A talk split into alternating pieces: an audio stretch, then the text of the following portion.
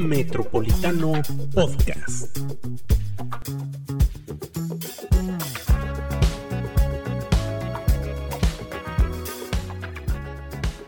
Bienvenidos a este episodio especial por el orgullo LGBTTIQ en este 25 de junio. Bienvenida Lisette López Velarde. Hola, ¿cómo están? Muchas gracias por acompañarnos. María Miranda Franco. Hola, hola. Y nos acompaña Efraín. Eres Efraín González Muro, ¿verdad? Pero conocido en las redes sociales como Efraín Muro, nada más. Sí, es que me quité el González. ¿Por, ¿Por qué? O sea, me lo quité socialmente. Yo no, digo, ojalá algún día Es se como si pueda yo dijera. "Ay, yo soy Lizeth Velarde, ¿no? Me quito el López. Es que sabes que mi familia González es muy mm, curiosa. Entonces, la verdad es que yo dije, bueno, pues tengo como que por lo menos dos primos que me, me caen bien muro, ¿no? Entonces me puse muro y además estaba de moda Donald Trump. Ah, Entonces, por eso entonces dije, por ay, el muro de. Donald. Y yo me apellido muro, por eso me puse muro, o sea. Entonces tenemos a Efraín Muro de Grupo Cava. ¿Cómo estás, Efraín?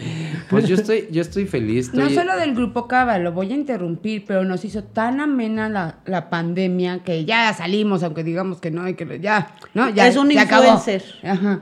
Pero nos, la- nos la hizo tan... Queremos agradecerte, Efraín. Y mi mamá de verdad te, te- eh, me regañaba cuando no salías, ¿no? ¿Y dónde está Efraín? Porque sí nos hiciste muy amena la pandemia. Y sobre todo quienes estábamos involucrados también con los números mu- muertos diarios, cifras diarias. Eh, la forma en la que tú hablabas de estos temas para todos era un aliciente. Nosotros mismos lo disfrutábamos. Y muchísimas gracias por, por esas noches que nos donaste, Efra. Lo que Lizeth quiso decir es que también es de la Joticharla. Eso. Sí, a mí, a mí me encantó, la verdad, hacer el joticiero con ustedes. Yo, eh, pues no, no me imaginé que pues, el Metropolitano Jamaica, yo los veía a ustedes y yo decía, no, pues una cuando, ¿verdad? O sea, aparecía yo ahí en las notitas y yo decía, ay, pues qué chido. Pero ya cuando, cuando me dijo Lisette, pues transmite por, a- por allá. Y yo dije, ay, por allá no se puede. por, el, por el Metropolitano. Y me dio mucha alegría porque eh, un medio tan reconocido como este y, y que yo estuviera joteando, como lo sé hacer, y que estuviera pues diciendo, como bien dicen, las cifras, no de una Informando. forma... Ajá, sí, sí, pero, pero divertido, ¿no? O sea, porque sí era muy aburrido y muy tedioso y yo ya estaba, todos creo que ya estábamos hasta el copete de la pandemia. Entonces, por la coronga, pues, pues vino a mí a, a, a- a que la gente me conociera un poquito más, quizá también como soy. Y, y- y- y por ustedes hicimos varias cosas, la verdad. La gente no- nos llegó a buscar, empezó a conocer Cava, empezó a conocerme a mí porque hablaba abiertamente de que yo vivía con VIH. Eso es algo que no había pasado aquí en nuestro estado. Y la neta es que muchísima gente se me acercó y me decía, oye, te viene el metropolitano, yo vivo con VIH o necesito que me apoyes, dime qué hago, me voy a morir o medicamentos o así. Y entonces yo decía, ay, pues ahorita estoy encerrada, pero deja que salga y empezamos, no te preocupes. Entonces la verdad fue algo muy bueno, me encantó a mí pasar, pasar por el metro de todo, en todos los sentidos. y, y- y, pues cosas malas, no hubo también quien, quien se molestó, la verdad. Ah, sí, unas sí, de las que eran- muy... Una- unas, unas de las que eran mis amigas, pues, que me dijeron, es que como en el metropolitano. O sea, en ese medio tan machista, los comentarios, ¿cómo vas a estar ahí tú en el metropolitano? Y yo decía, bueno, ¿qué? O sea, ya no me paguen, ¿no? Y yo decía, pues, ¿qué les importa dónde esté yo? Pero sí, fue muy bonito y yo les agradezco mucho esta, esta invitación y todas las invitaciones que me han hecho a las tres, al estrés, porque al estrés, Al estrés.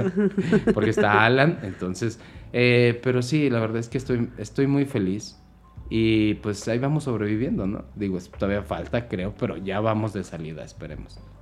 Y empezaste justo en una pandemia, un, un albergue eh, que no había en Aguascalientes. Empezaste un proyecto eh, que para nosotros ha sido como bien importante porque eh, estás acogiendo a una comunidad que se sentía desprotegida y que no tenía una mano. ¿Cómo, ¿Cómo te inicia a ti la idea de decir, ok, voy a hacer esto? Pues mira, inicia porque rentamos un lugar en la zona ferial para eh, mi ahora esposo y yo para hacer un hostal. Un hostal LGBT, o sea, decíamos, ay, pues de ahí nos hacemos ricos en temporada de feria. No, Sí, hombre, ya, ya, así. ya. Entonces, yo conocía a, a una señora que antes me rentaba, me rentaba una casa cuando yo llegué a Aguascalientes y me dijo que tenía otra casita. Y yo, ay, pues vamos a verla, ¿no? Estaba abandonada. Ustedes ya vieron las fotos, los videos, abandonada literal. Y yo dije, bueno, aquí caben como 6, 7, 8 literas, una cocinita, sí se arma el hostal, yo decía. Y entonces, en ese entonces yo estaba en otra asociación. Y lo que no se armó fue la feria. Eh, sí, ni el hostal ni, Ni el nada. o sea, hostal. nada. Y lo que no sabíamos hasta que llegamos ahí es que en esa casita llegaron a ver unos compañeros Ah, Checo sí, y Anabel. Fue una casita de reporteros que Claro rentaban que entre sí, varios. y que me contaron las fiestas que se hacían, ¿no? Todo lo que yo Cuéntanos encontré de ellos, ¿no? De Checo, no se imaginan. Aquí se va a quedar, aquí se va a quedar. Cuando me dijo, este es mi cuarto, yo dije, ah, con razón. Con razón. Había una cama toda con las tablas quebradas. Todo. Dije, ay, pues sí, los brincos que se aventaban eran increíbles. Y, y, pues sí, yo creo que, que es un lugar que tiene muy buena vibra. Porque como lo dices, pasó mucha gente que, que es muy buena persona, ¿no? Que estuvo ahí. Y la dueña es una excelente persona también, Laura. Y entonces, eh, eh, mi viejo y yo, o sea, pues yo no tenía ni un peso, porque pues yo no, donde trabajaba, pues no era así que me pagaran miles de pesos, ¿no? Entonces cuando eh, a mí, pues me salgo o me sacan, haya sido como haya sido, me... No, ahorita no entramos en detalle. Sí, sí, sí, pero eh, pues yo me, me quedo sin un peso, ¿no? Pues obviamente como es un trabajo que no es formal, pues no hay como un finiquito, una liquidación. Entonces, eh, pues gracias a, a todo lo que, lo que queramos llamarle, a la energía, a Dios, a como sea, mi, mi viejo tenía un dinero ahorrado. Y me dijo, pues tengo esto para invertirle y, remodelar. exprimiste. Ajá.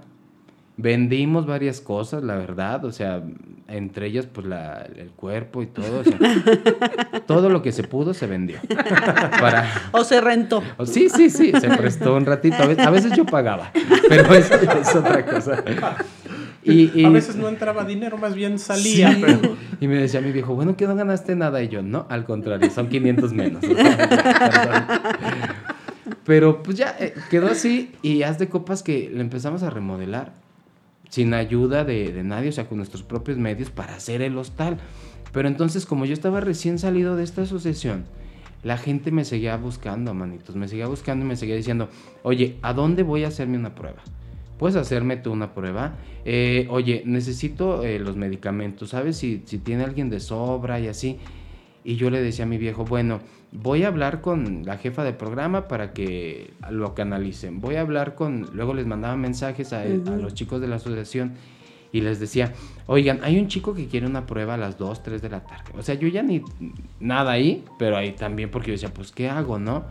Y entonces un día, ya casi para terminar las remodelaciones, me agarra mi viejo y me dice, y que agarre y que me dice, me dice, a ver, Efraín, ¿tú crees que esto no te va a seguir pasando?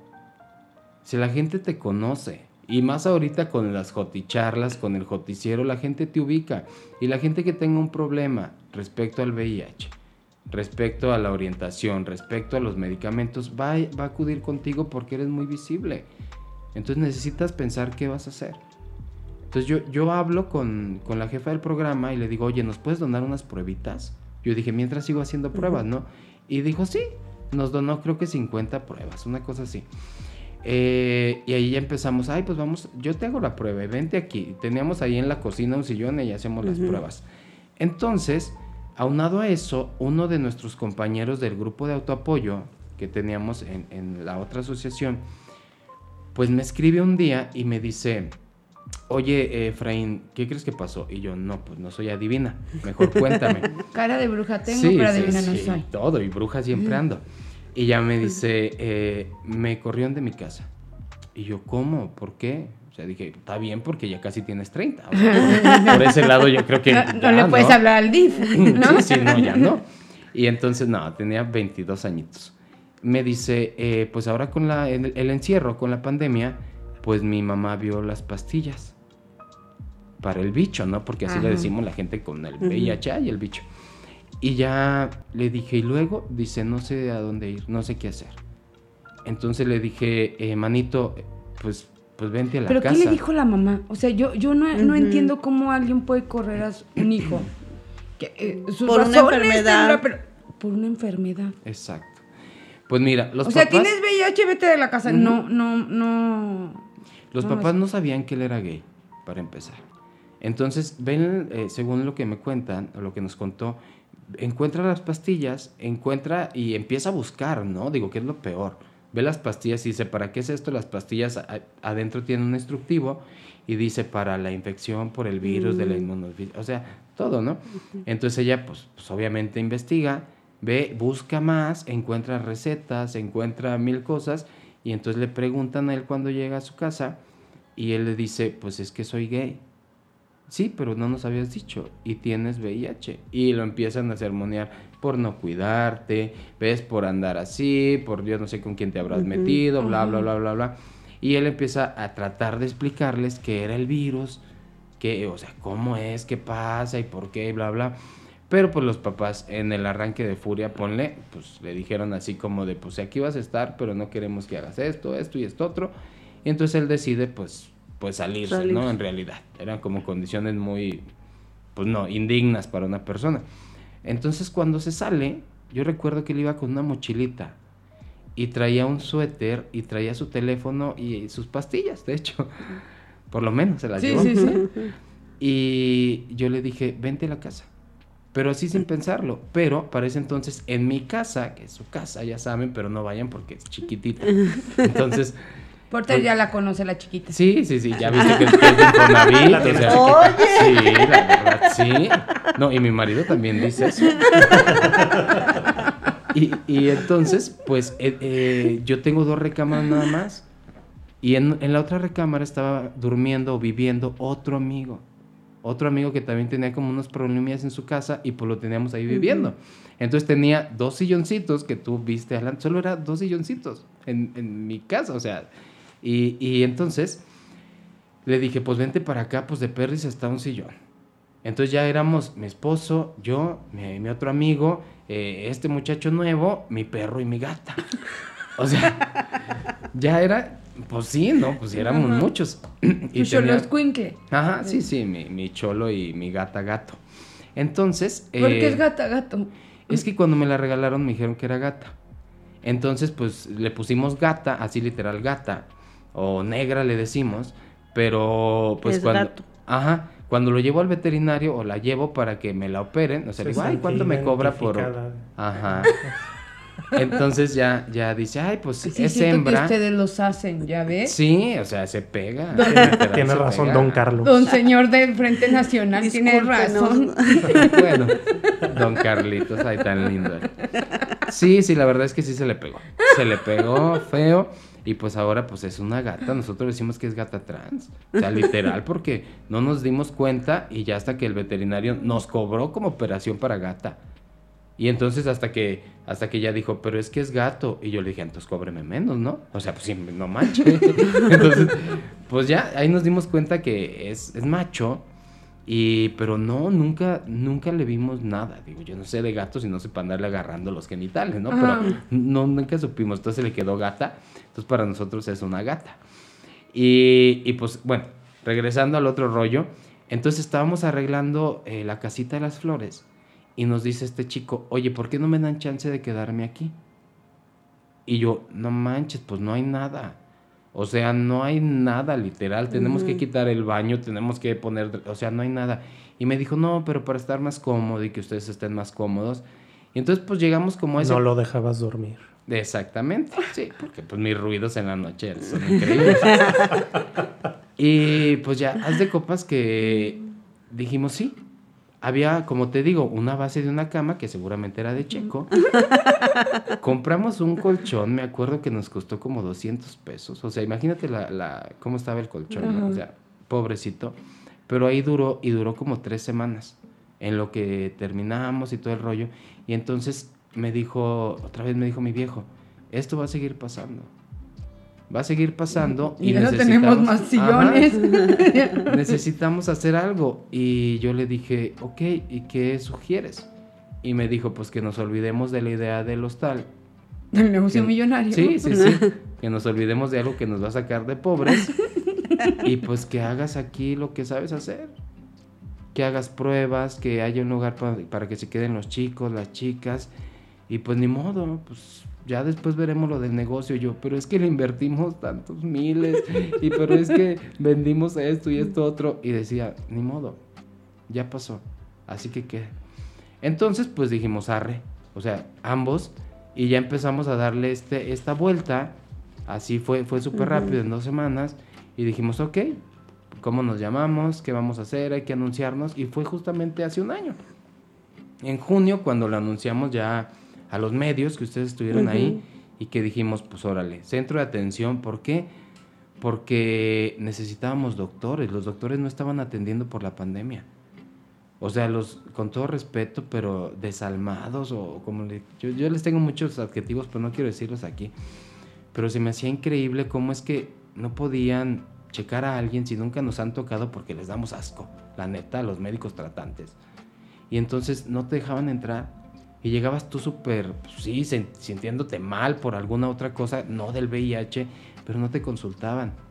Entonces lo que nosotros hicimos fue con los, mis amigos doctores, que es Mario y Carlos, eh, pues anímense, ayúdennos por favor, pero yo así casi que les lloraba. Tengo un chico que tiene unas lesiones de sífilis terribles y pues yo qué hago, yo no sé ni inyectar, yo no puedo recetar antibiótico, no usurpo lugares, no soy doctor, pues aunque quisiera, ¿no?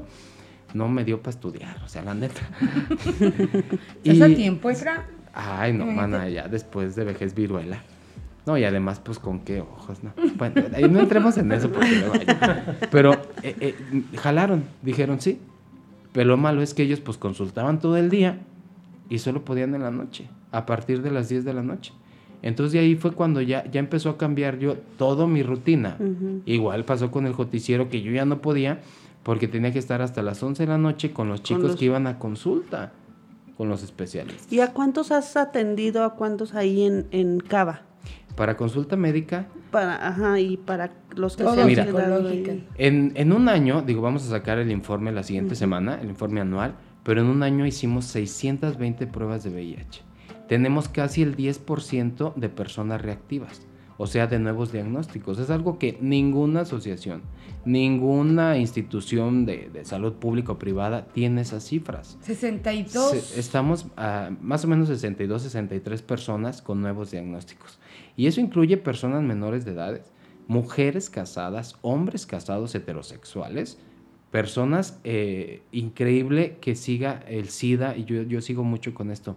El SIDA en Aguascalientes existe y es algo que ya no debería existir. Aunque por ahí la Secretaría de Salud diga que no hay SIDA, tenemos casos, bastantes casos, yo creo que de esos 60 casos que tuvimos en promedio Que nada más VIH, ustedes, porque sí, hay otras nosotros. asociaciones que... Entonces, de esos 60 casos fueron como 12 o 13 personas en etapa de SIDA. O sea, con 7 defensas en su cuerpo. Era, o sea, estaban a punto de morirse si no, si no actuábamos rápido. Y entonces, por eso nuestras manifestaciones, por decir, necesitamos que los atiendan, a pesar del virus, pero hay gente que se puede morir si no los atienden. ¿Y cómo les dices, Efra? Porque bueno, tú contaste, eh, ahorita retomamos este tema, tu historia, de cómo fue contigo, pero después de lo que tú viviste, de esos malos eh, tragos, ¿cómo le dices a la gente, eres positivo? Algo que su mente va a decir, me voy a morir.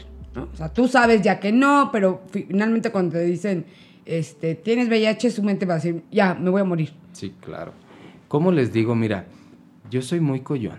Entonces, yo tengo, por eso tenemos un psicólogo, tenemos un sexólogo. Y entonces, él se encarga de toda esa parte. Digo, o sea, yo, como te digo otra vez, no usurpo lugares, ¿no? Yo les comparto mi experiencia. Siempre dar un resultado reactivo es muy difícil, pero nos hemos dado cuenta, manitos, que, que la generación está cambiando. La mayoría de personas que hemos diagnosticado son jóvenes. Y así yo te puedo decir, Liz, vives con VIH, tu prueba salió reactiva y dicen, ah, ¿y qué sigue? Y de verdad yo me quedo impresionado. Entonces por eso, por eso mismo nosotros queremos darle esta vuelta y cambiar toda esa idea que tenemos de ponernos a sudar y decir, ay, o llorar con ellos, no, ay, mira, te voy a dar una terapia así de terrible para que saques todas tus ideas. No, la gente ya está muy, muy informada. Entonces, la mayoría de personas que hemos diagnosticado lo han aceptado de una manera increíble. O sea, es así como de, va, pues ya sabía o ya me lo presentía porque pues he tenido relaciones sexuales sin condón, ¿no? Entonces, ¿qué sigue? Y entonces yo creo que el, decirles de una forma segura, que te vean a ti eh, pues, con un temple pues, fuerte, ¿no? Que, que sepan o saben que, que, yo vivo con VIH, que me ven y ustedes me ven y pues cada vez voy más, o sea, ya mi ropa no me queda y todo. Entonces quitar todas esas ideas que la gente con VIH se muere, que estamos súper delgados, que estamos demacrados y que veas a alguien que vive con VIH y te diga, pues su prueba salió reactiva, yo creo que ayuda mucho y por eso nosotros implementamos lo que son las terapias de pares. A ver, ¿qué dudas tienes? Sí, vives con VIH, porque además nosotros tenemos pruebas que la Secretaría de Salud y el IMSS y el ISTE no tienen. Nosotros logramos un convenio con un, un laboratorio internacional para que nos donara pruebas rápidas de cuarta generación. Y entonces nosotros las hacemos totalmente gratis. Al momento de ya hacerte una prueba de cuarta generación que tiene un 99.9% de sensibilidad, o sea, ya es, si sale reactivo, ya es un resultado definitivo.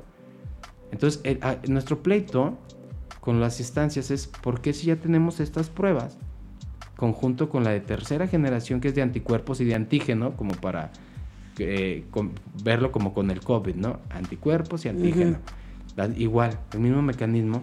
Si ya nosotros tenemos estas dos pruebas reactivas, ya no es necesario que les vuelvan a hacer pruebas, que empiecen todo, todo desde cero, ¿no? Y pues ellos como que en vez de, de, ayudar, como que en vez de sentirse orgullosos que una organización de Aguascalientes, o sea, tenga una instancia internacional que diga, pues, están haciendo jale, ahí les va. Ellos y les adelantas un paso. Ajá. Y piensan que es como competencia y para atrás y bla, bla, bla. Entonces el momento de decirles, sí hay muchas personas, Liz, pero sobre todo las personas ya, ya de nuestra camada, así llegando al cuarto piso o pasándolo, que sí se sacan mucho de onda. Y es más difícil con ellos. Entonces yo trato de explicarles, pero ellos no entienden. Porque ellos vivieron una realidad del SIDA Ajá, que nosotros no la vivimos. Gente se moría. Ajá. Y entonces es lamentable que, que muchos lugares sigan con estas ideas del SIDA de los 90. O sea que yo te voy, antes de darte un diagnóstico, Liz, me pongo amarillo, verde, azul y te digo, ¿quieres agua? ¿Quieres un té? Oye, pues algo está pasando, ¿no? ¿Quieres un té de tila? Ay, es que té de boldo. Ay, así. Y pues en cambio nosotros es un ambiente muy relajado, sin quitarle este peso social o mental que tiene el VIH, pero que vean que somos personas que vivimos con VIH, que se sientan cobijadas y cobijados por nosotros y decirles, güey, no va a pasar nada. O sea, va a cambiar tu vida, sí, vas a tener que tomarte una tableta al día. Es todo. ¿Y, qué, costo tiene? Para quien no tenga un servicio de salud, ¿cuánto cuesta el, un tratamiento? El, el problema que por las leyes de nuestro país tú no puedes comprarlo. Si tú pudieras adquirirlo, te saldría en 16 mil pesos un frasco para, para un mes. O sea, es muy caro. Y los, los estudios que, que, nos hacen, que son estudios específicos como conteo linfocitario y carga viral, van, depende del laboratorio, lo puedes hacer por privado desde 8 mil hasta 16 mil pesos y tienes que hacerte un estudio por lo menos dos veces al año. Entonces, pues es algo que, pues no sé, a lo mejor alguien del Metropolitano podría costear. pero, pero una simple normal no podría, ¿sabes? Entonces sí es, es, es muy difícil. Y es la ventaja que el medicamento, los medicamentos son gratuitos. Pero no es que nos los regalen, y yo siempre se los digo porque los médicos tratantes y las enfermeras todos dicen, ¿no sabes lo que cuesta este medicamento? Así. y lo regañan. a, ellos no les cuesta. Y yo les digo, es que no les está costando. Todos los que pagamos impuestos, estamos pagando los medicamentos, estamos pagando tu sueldo, estamos pagando todo.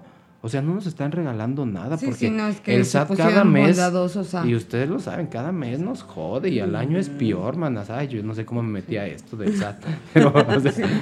entonces es terrible. Yo, creo que no es cierto, es bien bonito. Saludos, tío. O sea, te queremos mucho. Yo no, a mí sí, a mí, yo no los quiero. Entonces, la neta es que yo creo que esa es nuestra idea. Por eso en todas mis redes sociales hablo del VIH tan relajado. Y en Cava se habla del VIH tan relajado ay, qué bichosas y que nos sacamos la lotería y que el premio mayor y que estamos preñadas. Y de verdad, creo que es muy chido que en los grupos de autoapoyo, en vez de ser un grupo para ir a llorar, ¿sabes? Porque no es nada que, padezcamos. Yo siempre les digo, el VIH no se padece porque yo no me siento mal por el VIH. O sea, es algo que, que nos, nos pega socialmente y mentalmente. Entonces, en los grupos de autoapoyo es puro relajo. ¿Y de cuánto es el porcentaje de mortandad? Eh, si, tú no, si tú no te atiendes, o sea, la mortalidad, pues sí, puede ser muy alta, pero estamos hablando de ahorita que te dije, de los 12 chicos que llegaron con, en, en etapa de SIDA, ninguno se murió. Todos ya, ya, estaban están en, V- en VIH, ¿A qué- nada ¿A qué más. se refiere este Efra con e- este tema? Es que si no te tomas el medicamento, hay niveles que van subiendo, subiendo, ¿cierto? Que cuando ya llegan a cierto punto, entonces ya es SIDA. Exactamente. Lo que decía Efra es que con los medicamentos que hay hoy en día, no debería haber personas con ese nivel si se tomaron sus medicamentos, si tuvieran además conocimiento de la enfermedad, porque si no, ese es el problema de que no se detecta, que la gente no se haga pruebas, que no se trata y entonces llega a ese nivel. Exacto, o sea, ahorita el, el VIH no avanza, no tiene por qué avanzar si tú te medicas. Entonces tú nunca vas a sufrir una enfermedad por SIDA, ¿sabes? Entonces ya la gente no tiene por qué morirse. Hay muchas, muchas tecnologías, hay muchas fórmulas de, de antirretrovirales que, que son muy simples, por decirlo de alguna manera, para tu organismo y que bajan la carga viral, que es lo que dice Liz, en, de manera, o sea, casi inmediata. Tenemos chicos que en un mes o dos meses llegan a ser indetectables. Indetectables quiere decir que yo vivo con VIH y ya no transmito el virus por ninguna vía. Por ninguna vía. Tenemos mujeres embarazadas ¿Y que ese son porcentaje lo puedes tener toda la vida? Sí, toda tu vida. Una persona con VIH ya no tiene por qué, por qué llegar a a etapa de SIDA. Por eso decía yo al inicio, tenemos que desaparecer el SIDA. Y una de las metas internacionales fijadas para el 2030 es justamente eso, acabar con el SIDA ya. Ya nadie debería de pasar por la etapa de SIDA. Sin embargo, aquí en Aguascalientes está pasando.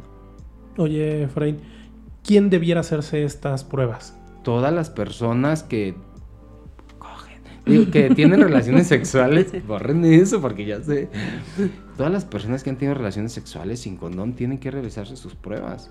Porque luego pensamos que, ay, yo nada más con mi esposo, ¿no? Yo nada más con mi esposa. Y yo siempre les digo, bueno, ¿y estás pegado las 24/7 con tu esposo? No, pero nada más sale al trabajo. Ay, manita. O sea, ay, yo he estado trabajando, no voy a decir dónde, pero los baños para entrar era terrible porque se tardaban 40 minutos dos personas y yo decía, a ver, ¿a qué horas, no? Hay gente que sí necesitamos ir al baño. Entonces, yo creo que Ustedes duran 40 minutos, dice el meme. Bueno, es que es un jugueteo muy chido. Entonces, todas las personas, todas necesitamos hacer nuestras pruebas por lo menos una vez al año. El virus es un virus muy noble, es un retrovirus. Entonces, tú puedes tener VIH no saberlo y pueden pasar 12 años hasta que tú presentes un síntoma. Entonces, si nos hacemos nuestra prueba una vez al año, pues vamos a asegurar un diagnóstico oportuno, que tengamos acceso a los antirretrovirales de última generación y por lo tanto que el virus ya no avance. Entonces, yo, yo sí les digo a todas, todas vayan y ahí en Cava atendemos a todas las personas. Oye, Efra, pues eh, por último, en este especial que estamos haciendo eh, por el tema del mes del orgullo LGBTQ más. y más. Ya, yo, yo estoy igual que Efra, ya las letras ya se me perdieron. En nuestros tiempos yo lo decía, es ¿verdad? la comunidad gay, ¿no? Pero ahora no, ahora son todas estas letras. ¿Qué significa para ti ser activista? O sea, ¿qué, qué, qué representa el haber Ser dado activista este del paso? orgullo. Mira, yo siempre, di- nunca me ha gustado la palabra activista y yo siempre se los digo, es que yo no soy activista, no sé por qué no, no me siento identificado con esta, estas personas que, que son activistas, ¿no? Que han luchado desde hace muchos años, yo no. Yo siempre les digo, yo soy revoltosa. A mí me gusta Efraín Muro, la revoltosa, La no me importa. O sea. Ya. la verdad es que yo, eh, eh, la palabra activismo creo que también le han dado como mucho peso social, ¿no? Y entonces cuando haces algo y te equivocas, pues, ay, no, pues no que muy activista. Ay, no, pues no que muy acá y no que muy acá. Y yo digo, a ver, somos humanas, todas. Entonces yo soy, se puede decir, un luchador si lo quieren ver, o sería como mucho la palabra para mí, pero que ha tratado de enfrentar el VIH y que quiere que la gente con VIH no pase por lo mismo que yo pasé, ¿sabes? Que no pase por esas amenazas o que le sean menos el decir, te voy a matar, el que me dijeran, mi familia te está buscando para matarte. Entonces sí es como, como súper fuerte. Entonces que, que la gente tenga ese respaldo y sobre todo sentirnos orgullosos y orgullosas de tener VIH, de vivir con VIH. Para mí es un orgullo. Para mí es un orgullo ser gay. Para mí es un orgullo vivir con VIH porque es lo que soy. Mi vida es todo joteresco y todo VIH. Entonces, si no me enorgullezco de eso, pues de qué más, ¿no? Vivir con vergüenza, digo, qué hueva. Entonces, representa este mes algo muy importante para nosotros. Representa las faltas que hacen en, en las leyes, los cambios que necesitamos. Representa que es otro mes y otro año que tenemos que seguir luchando. Tenemos que seguir dándole lata y jodiendo a todas las instituciones y a todo el gobierno para que pues hagan los cambios que necesitamos. Muy bien, Efra, pues eh, para finalizar, ¿quién puede acudir a, Cava? Eh, ¿Dónde está Cava? Y no solo quien necesite ayuda, quien quiera apoyar pues esta eh, causa noble en el que les das albergue, atención psicológica, médica a todas estas personas. Pues mira, pueden acudir, estamos en, en calle Claveles, o sea, todo se acomoda. Todo, se Claveles 104, la Casa de las Flores. ¿Por qué será? No sé. Si quieren ir a Claveles con Efraín. Vayan en Claveles, o sea, ahí. Y entonces, eh, ahí estamos. Es una casita súper pequeña, es una puertita azul. Y la verdad es que puede acudir todas las personas, todas las personas sin distinción, ahí atendemos a todas las personas. Lo que sí les pedimos es que agenden citas porque, o sea, es bajo cita previa, porque pues sabes, no podemos estar ahí cuidándonos. todo el día y hay un montón de actividades y entonces el psicólogo puede estar en terapia y el abogado puede estar dando asesorías y pues no queda alguien como para hacer las pruebas más que yo, entonces es como de, a ver, pues que no se nos junte tanto el ganado, ¿no?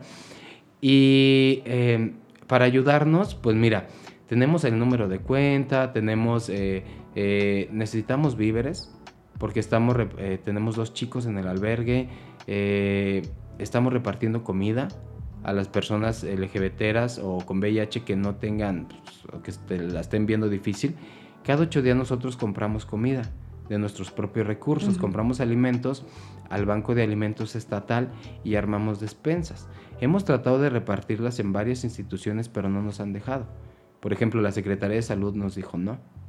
O sea, ay, pues nos dan chance de pegar aunque sea un sticker que diga, pues no tienes para comer, vente acá, va. No tienes alimentos, ven acá, va. Pero no nos dejaron. O sea, así están las instituciones de salud aquí en nuestro estado.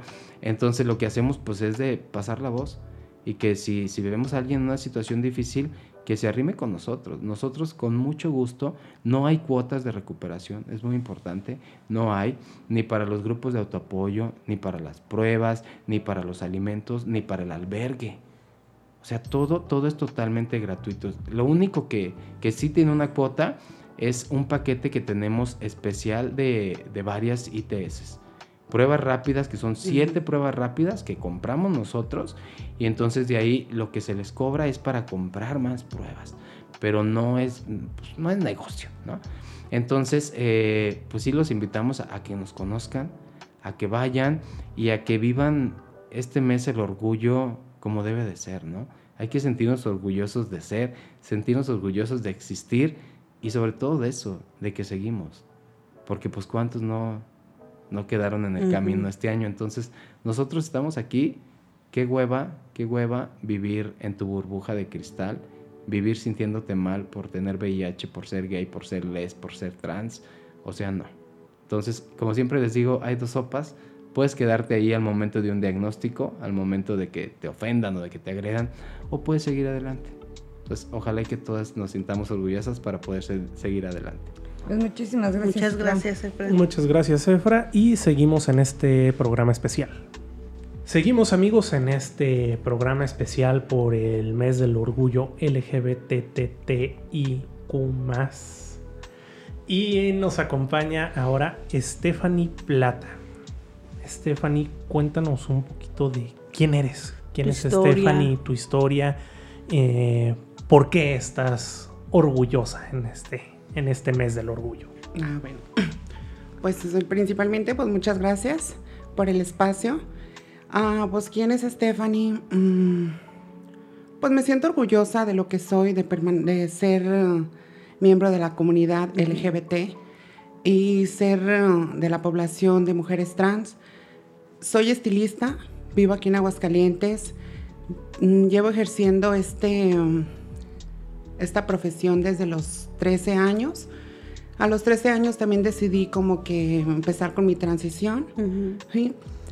Estuve un poquito escondida de todo este medio. ¿Por qué? Pues por al ver uh, cómo estaba la sociedad, ¿no? La sociedad estaba en contra de todo lo, todos los derechos de la comunidad en general.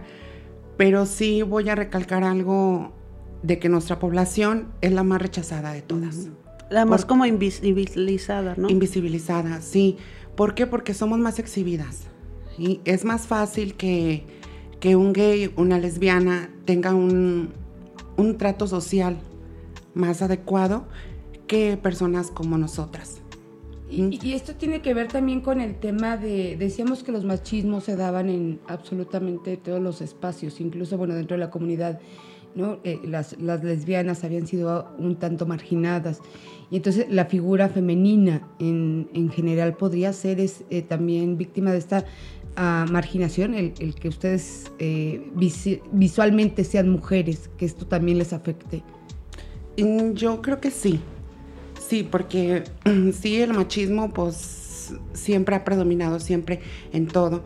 Entonces sí, también el que nosotros, nuestra apariencia sea de mujer, sí también tiene que ver mucho. Y también hay mucha violencia, o sea, independientemente de que seamos así, o sea, el trans, de hecho, yo digo que es el doble de la discriminación, el doble de violencia hacia nosotras. ¿Por qué? Porque, pues yo digo que todavía no, como que no estamos, a la sociedad le falta mucha información referente hacia nuestra comunidad, porque sí todavía seguimos siendo muy marginados. Cuando tú decides eh, esta transición, ¿cómo se lo dice? Tenés 13 años, estabas muy, muy chiquita, ¿cómo lo toma tu familia? ¿Cómo les dices, yo quiero ser mujer, yo no pertenezco a esta sí, ¿cómo, ¿cómo, te das cuenta? Sí, mira, es algo muy, muy interesante porque yo desde muy pequeña, desde que tengo uso de razón, que es como estaba como en preescolar, uh -huh. yo mis pensamientos eran siempre de una niña.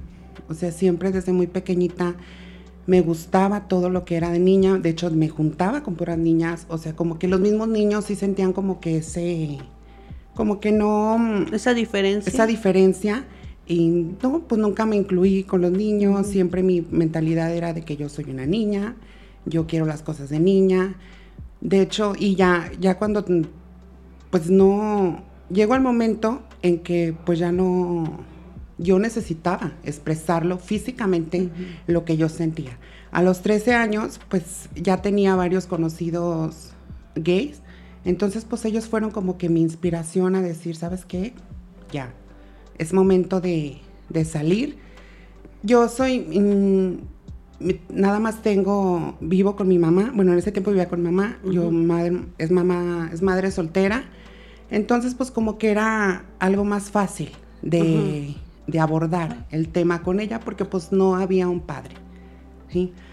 La de, al momento de decirle la verdad a mi mamá o salir del closet fue algo difícil para ella porque pues era su único, su único hijo. Uh -huh. Entonces sí fue algo difícil para ella, pero pues una madre es una madre, ¿no? Lo aceptó. Al final lo aceptó. ¿Te dijo, apoyó? Eres mi hijo, no te voy a dar ni calle, no te voy a absolutamente ni si te margina la gente, yo no. Sí, aquí eres bienvenida, seas como seas. ¿Y, ¿Y, hubo ese apoyo, ese acompañamiento con tu mamá? Sí. ¿O todo el camino fuiste tú sola? No, de hecho, sí, siempre, siempre ha estado conmigo.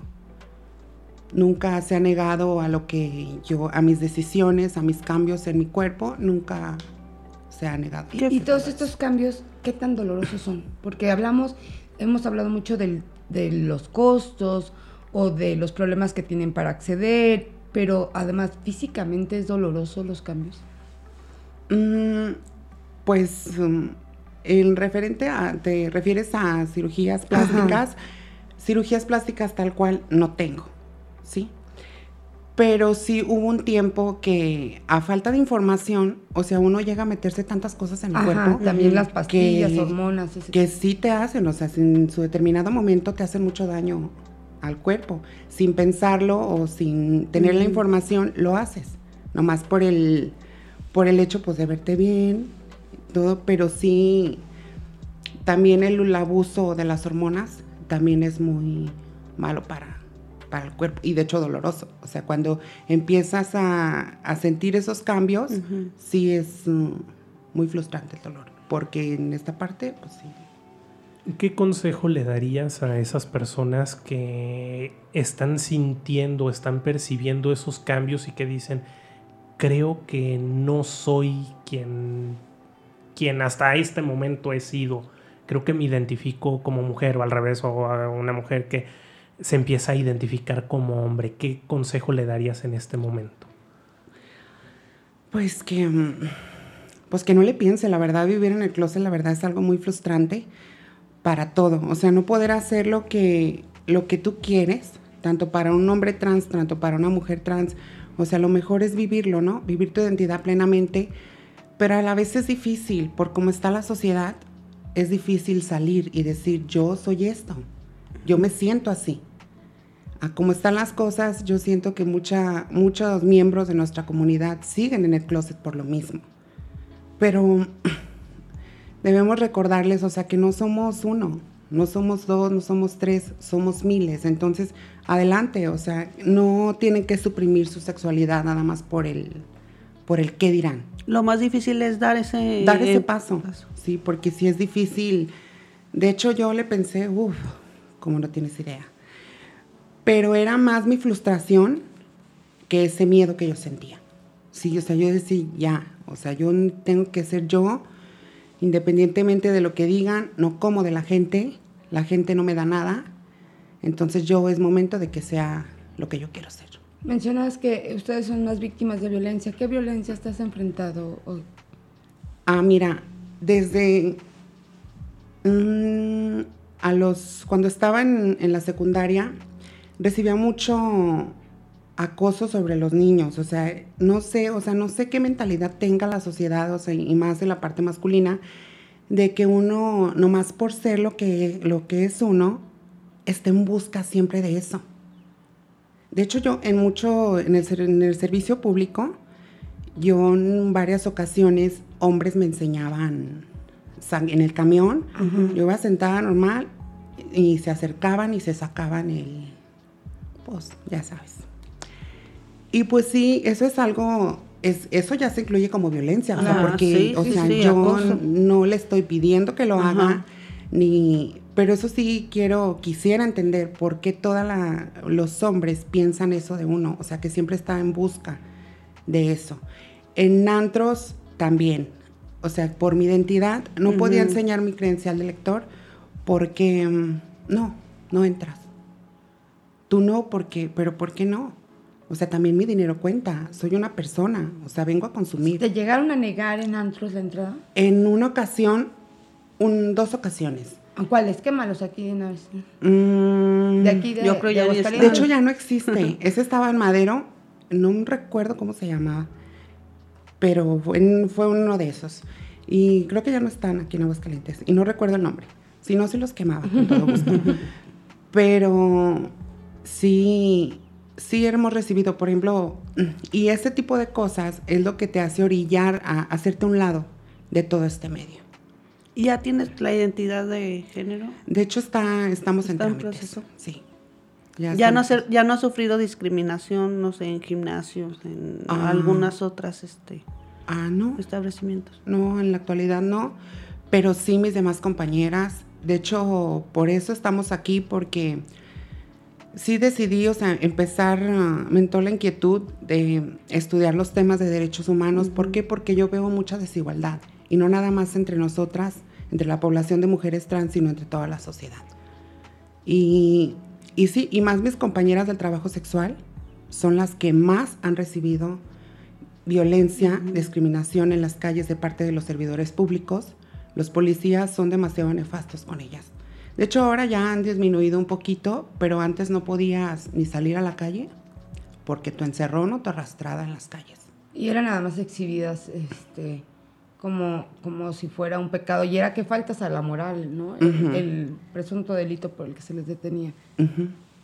Y sabiendo que, que, pues, desgraciadamente vivimos con una doble moral, porque ellos, a pesar de que las atacan, son los que más van y piden sus servicios. Y gratis, ¿no? Muchas decían es que van y, tenemos que darles el servicio gratuito para que no nos detengan. O lo haces, o te llevo, te doy tu zapateada, como tú quieras. Entonces, ¿qué optan por hacer ellas? Pues lo hacen. Ante todo está mi seguridad, ¿no? Ahorita que mencionabas el tema de la credencial de lector para entrar a, los antros y que te preguntaba María sobre el cambio de, de identidad, porque mucha gente lo ve como una especie de capricho, como pues son sus preferencias, son sus gustos y por qué hay que modificarle este, en actas, en identificaciones. Pero así como te pasó en el antro, me imagino que hay temas como, por ejemplo, llegar a un banco a cambiar un cheque si tu credencial no coincide con la persona que está ahí. Se enfrentan a muchos de estos problemas, ¿no? En temas de trámites, en temas, pues no sé, me imagino un pasaporte para viajar al extranjero y pues no coincide. Por eso es necesario que se puedan realizar estos trámites de, cambio de, identidad pues más fácilmente, ¿no? Sí, de hecho sí, sí es necesario de que se hagan este tipo de trámites, más que nada por una seguridad social, porque mm, pues en muchos lados sí te, te restringen, no te dan ciertos servicios por el simple hecho de que tu nombre no coincide con tu identidad. Antes sí había más problema, pero ahora ya el INE optó por dejarte tomarte la foto tal cual. Antes era de que te agarras el cabello, vienes a cara lavada, pero ahora como que ya ha cambiado un poco ese tipo de tema. Aún así, si tu, acta no ha sido rectificada y tú llegas a, a solicitar una credencial de lector, ¿aparece el nombre que tú dices o el nombre de tu acta? No, aparece mi, nombre muerto, como se dice. Nombre muerto, no he escuchado ese, término. Sí, de hecho yo tampoco, nada más porque un amigo, un conocido, dice, yo le decía mi nombre de pila, entonces él me decía, no, es que nombre muerto, no le digas así, yo, ah, nombre muerto. Pues muchísimas gracias por, por acompañarnos, Stephanie. Un último mensaje que quieras darle a la sociedad de Aguascalientes en este mes del orgullo gay. Bueno, orgullo LGBTTIQ+. Pues mira, principalmente pues a la sociedad de que pues abrámonos, conozcamos de los temas de la comunidad LGBT y pues realmente sensibilicémonos en estos temas. La verdad, no somos raros, no somos jotas, no somos la infinidad de cosas que somos para la sociedad. En realidad, mm, no tengamos miedo de también conocer sobre nosotros, porque quitemos todos esos estereotipos y prejuicios que tienen hacia nosotros. No somos, somos iguales. Así que, pues para poder avanzar, en general, pues tenemos que estar unidos porque todos como somos seres humanos y no, nos, no somos más ni menos que ellos. Pues muchísimas Muchas gracias, Estefan, por venir a mi programa. No, gracias a ustedes por el espacio. Seguimos en este programa especial, amigos. Seguimos en este programa especial y ahora nos acompaña Susan Rodríguez, Susan activista en la defensa de los derechos humanos y presidenta coordinadora de la Red Mexicana de Personas Trans, en Aguascalientes. ¿Cómo estás, Susan? Bienvenida. Muy bien, muchas gracias. Sí, son dos. Eh, coordinadora estatal de la Red Mexicana de Mujeres Trans AC y presidenta de la Red Hidrocálida de Personas Trans y de la Diversidad Sexual. ¡Wow! Y además fuiste candidato hasta hace poco a diputada federal. ¿Cómo, fue tu experiencia como candidata? De, hecho, nominada a una especie de premio o algo así, ¿no? Por esta candidatura. Y de, candidata y de activista. Algo así está el tema de la candidata también. Oye, ¿y, cómo fue ser candidata? ¿Qué te pareció? Agotador, la verdad es muy pesado andar en campaña. No lo ve fácil, pero no. Eh, pero es muy enriquecedor porque conoces tantas opiniones. Y aparte me funcionó a mí como activista el poder entender cómo ven a la red hidrocálida, cómo ha dejado frutos la red hidrocálida, el trabajo que tenemos y poder llegar a más personas y poder apoyar, que eso es lo más importante como red hidrocálida. ¿Y cómo ve la sociedad eh, ya esta comunidad? Mira, hay hombres, aquí es como por religiones, como que los católicos así de, ah, está chido, las chicas. Con los hombres gays es como la expresión más agresiva. Pero cuando hay algunos cristianos de 50, así como que, porque nos decían que eran cristianos, eh, es que el hombre vestido de mujer y yo así. Que la biología, le digo, mi amor, no, no terminaste ni la primaria y dices que hablas de biología, ven, yo te ayudo, yo te doy clases, yo te doy esto. O sea, hablan con el tema religioso. Si hay contra, sí lo digo, no es de que todo sea color de rosa, pero a diferencia de las mujeres con los hombres gays, las mujeres trans con hombres gays, es más la apertura, aunque también más el morbo. Estuvimos en comunidades y casi salgo linchada. Porque, y eso que andaba en mezclilla, tenis, ustedes me vieron muy tapadita por el sol, no porque quiera, pero por el sol.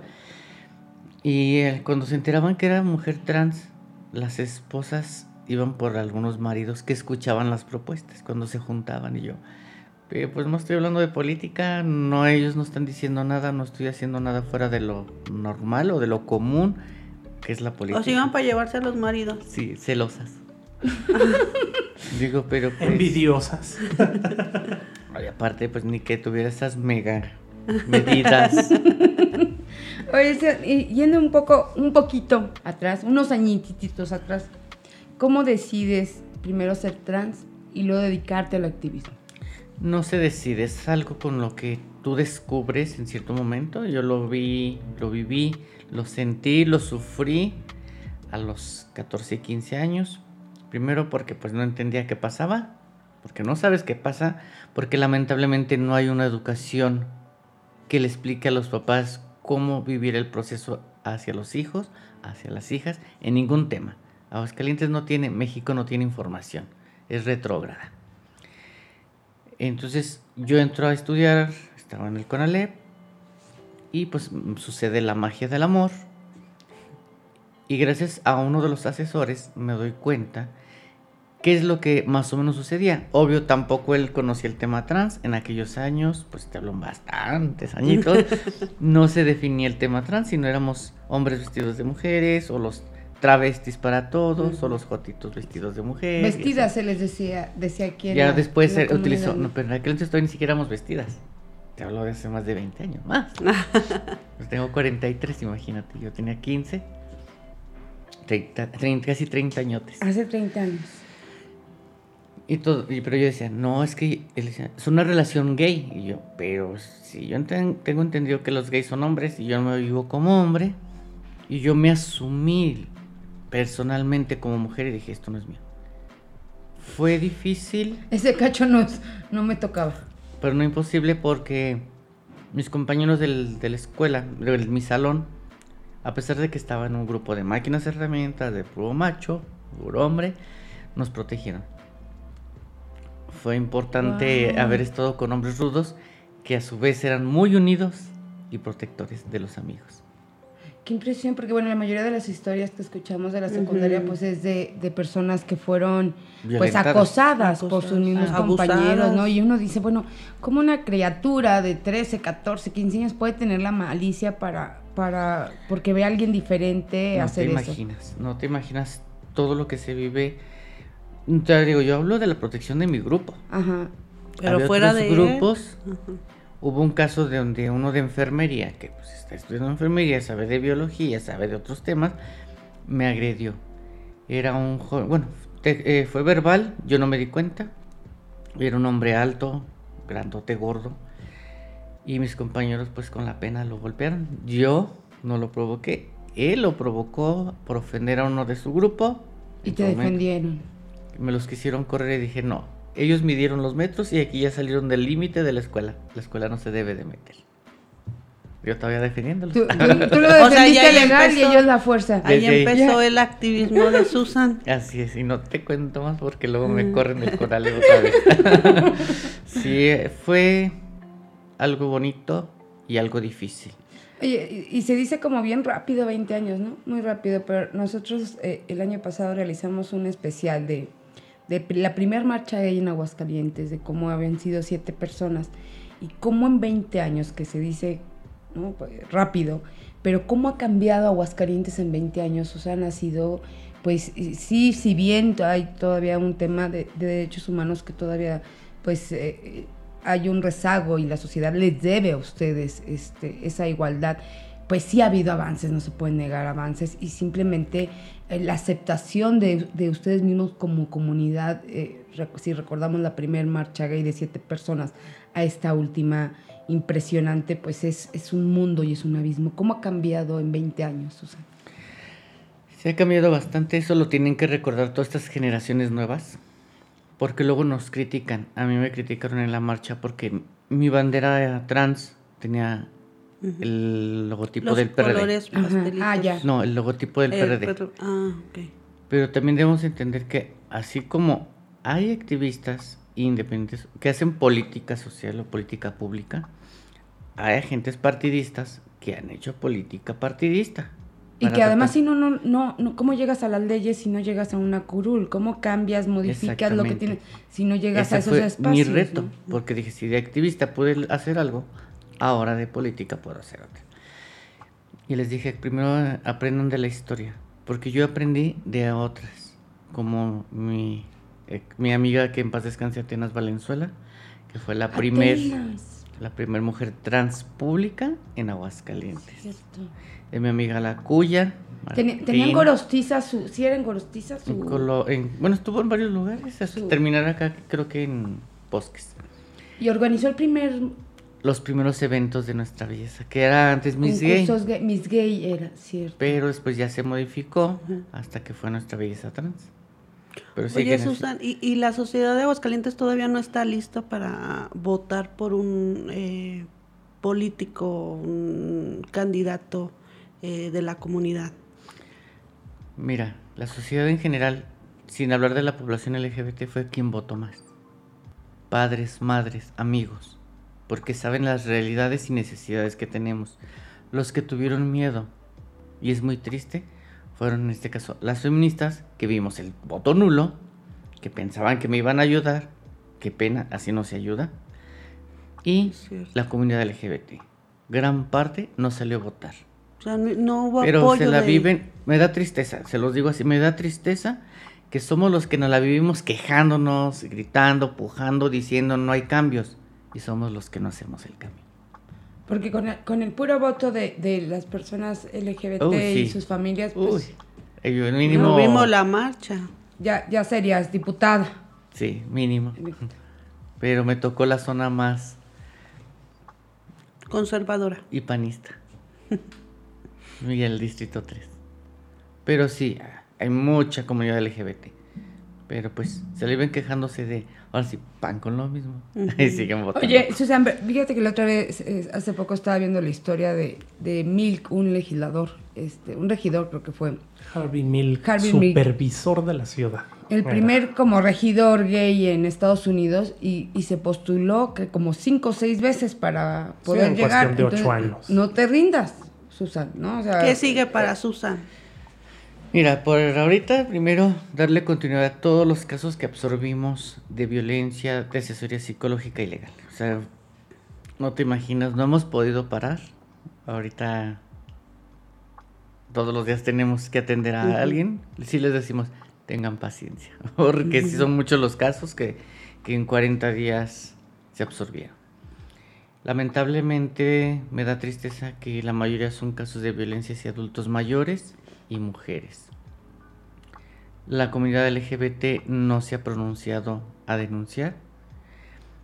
Sabemos de varios casos que se hicieron públicos de discriminación que existe todavía en Aguascalientes, en lugares públicos, establecimientos públicos, donde cualquier persona puede entrar y que se sabe que en Aguascalientes el Código Municipal dice que no se puede discriminar por apariencia, identidad, género, vestimenta, nada. Los establecimientos públicos no saben eso. ¿Y cuáles ¿Por son qué? No sé. Pues todavía hace poco, antes de la pandemia, en, en la Plaza Universidad no hubo como un llama- llamamiento a unas personas que se están dando un beso y incluso hubo una manifestación Sí, del besatón ahí en contra de, de estas posiciones que luego tienen los centros comerciales, ¿no? Que Sí, no, mira, este es una modificación que se hizo el año pasado por parte de los regidores del PRD para ver el tema, porque pues ahí están avanzando Ajá.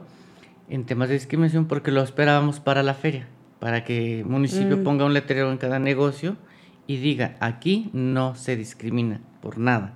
Y quien lo haga, señalarlo. Lamentablemente llegó la pandemia y no se ha avanzado. Pero ya existe en el Código Municipal esta ley que es para establecimientos. Y recordarles a las personas LGBT o cualquier persona, aquí es cualquiera, porque es discriminación general, Sí. quien lo sufra puede acudir con nosotros, con nosotras y darle seguimiento, ya sea para capacitarlos a los establecimientos públicos por orden de municipio o para denunciarlos. ¿Y esta ley contempla sanciones a los establecimientos que infrinjan eh, la ley de no discriminación? Sí, quien sanciona aquí es Profeco, porque por ley es una ley federal y ellos sí están facultados para multar o clausurar. Pero también en lo que es en el reglamentos municipales está facultado para sancionar. Oye, Susan, yo vi hace poco en tus redes eh, que había 15 nuevas identidades que habías trabajado. ¡Wow! 15 yo. Acaban de salir. O sea, A ver, tenemos más. Platícanos de, de ese tema. Pues mira, es un trabajo que tengo como red mexicana y luego como red hidrocálida desde hace... Iniciamos hace seis años y le dimos continuidad. Primero, o sea, lo reconozco, el primer abogado que nos apoyó fue Delfino Vargas. Don Delfino. Él fue el que hizo la punta de esto. De ahí nos dio continuidad Wilfrido Salazar. Y ahora pues nos apoyamos con el PRD. Eh, no somos la única organización, la red de hidrocalidad, que hace este trabajo. Va a haber más, afortunadamente, porque esto hace visible una necesidad y así debería ser. Sí. Si hay 10 organizaciones, demostramos que en verdad es una necesidad. Yo, yo no creería que, que en, en este corto tiempo, porque has tenido estos procesos ya, pero como que 15 de trancazo, o sea, uno no imaginaría que hubiera tantas personas con esta necesidad de, de su identidad. Sí, de vivir con una adecuación de lo que ves con lo que se plasma en un documento. Esto los iniciamos en diciembre, fue antes de la campaña. Eh, lamentablemente no pude darle continuidad porque con campaña pensaban que era compra de votos, entonces no me amonestó el INE, pero me recomendó que no lo hiciera Ajá. y suspendí. Y le digo, pero es que esto es algo que vengo haciendo hace cuatro años, no es nuevo. Sí salieron 15, esperamos otro tanto de los que ya están en juzgado. Y obvio queremos regresar con los nuevos casos a partir de, no sé si ya en julio, que tanto falta, para comenzar a recibir solicitudes. De estos 15 son puros ah, nacidos hombres y con identidades ahora de mujer, o también al revés, o y qué edades. eh, Mira, más son o hombres menos? y mujeres trans. Me da gusto que ya la mayoría son entre 18 y 25 años. Sí tengo personas adultas, personas que apenas están teniendo el valor de poder salir de, esta presión que se vive, pero la mayoría son jóvenes. La, socie- la sociedad debe entender que la, identidad de género comienza entre los 3 y 6 años pero se hace como más visible a la hora de que comienzas con tu sexualidad, en la pubertad. Y es cuando debemos de apoyar las infancias trans, para que no sufran lo que hemos vivido, lo que hemos sufrido, y poder tener una atención. Por eso era una de mis propuestas en su momento, una adecuación al sector salud de psicólogos que den el acompañamiento correcto, no que te estén diciendo que el ser, el ser trans es un problema, y la adecuación hormonal. Y haciendo mayores de edad, obvio, pues por decisión personal, tener un cambio de identidad y si no, con el acompañamiento de los padres para la libre desarrollo de la personalidad. ¿Qué consejo le darías a los padres de familia que en este momento sus hijos están descubriendo que son, se asumen como trans? Que no tengan miedo. Es una necesidad, una realidad que ya se ha estado viviendo desde hace años. Siempre ha existido, pero lo más importante, ahora estamos las organizaciones para apoyar, para asesorar, para guiar. Ya no van a estar solos y solas los padres. Y podemos recordar que un núcleo familiar da buenos resultados. Una familia unida avanza más. Y sus hijos o hijas nunca van a dejar de ser sus hijos. Y eso no los hace malos. Pues muchas gracias, Susan, por acompañarnos otra vez aquí en, el programa. Y ya sabes que Metropolitano siempre tiene las puertas abiertas. Y te agradecemos mucho compartir siempre tus experiencias y el trabajo que haces. Eh, por último, quien quiera, uh, quien quiera este apoyo para este cambio de, de identidad, para su propia identidad, ¿cómo puede localizarte? Es la fanpage, es susan.rodríguez o mi WhatsApp. Es solo para WhatsApp, no entran llamadas, es 449-113-8397. pues muchísimas gracias, Susan. Estoy a la orden. Muchas gracias por la invitación. Muchas gracias, Susan Rodríguez, por acompañarnos. Seguimos amigos en este programa especial y nos acompaña Manuel Gutiérrez del colectivo Sergey. Manuel, bienvenido a este espacio, ¿cómo estás? Hola, muchas gracias, muy bien, muy agradecido por el espacio, por estar aquí con ustedes. ¿Cómo estás, Manuel? Bien, bien, pues aquí sobreviviendo a la pandemia. Oye, este, este mes es, el mes del orgullo. ¿Qué representa para ustedes eh, pues estas actividades que están realizando? Pues mira, como, como cada año eh, tratamos de hacer muchas actividades, de darle mucha visibilidad a la comunidad. Este año pues sigue siendo un año excepcional, 2020-2021 seguimos eh, pues bajo el cobijo de la pandemia, seguimos en, en reclusión semivoluntaria entonces, bueno, pues muchos de, de las actividades que estamos haciendo han sido virtuales, han sido en línea. Aunque sí vamos a tener eh, eh, algunos eventos presenciales que son eh, aleatorios, principalmente que han organizado otras personas como Alicia Cruz en Diversa, como otras personas que han ido armando agenda. Y bueno, nos vamos a sumar a todas las actividades a las que nos inviten. Para, nosotros como, personas gays, lesbianas, bisexuales y trans, eh, este mes es la oportunidad de, ser más visibles que otros meses, de hacer más presencia, de estar más en, el foco de la atención.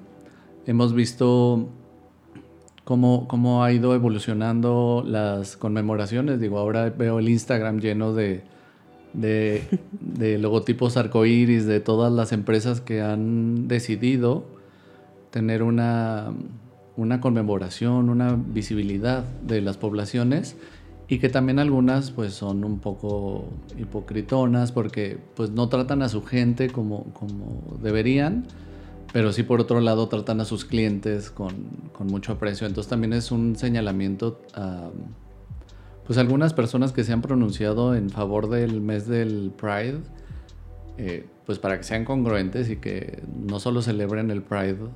no es solo una bandera, ¿no? Sí, y no solo una parte publicitaria, sino que sea algo más honesto y que genere de verdad eh, mejores condiciones de vida para las personas que trabajan en las empresas y no solo para las personas que consumen de las empresas. No sé, me refiero a algunas empresas que están aquí en Aguascalientes como Cifra, Walmart, Nissan.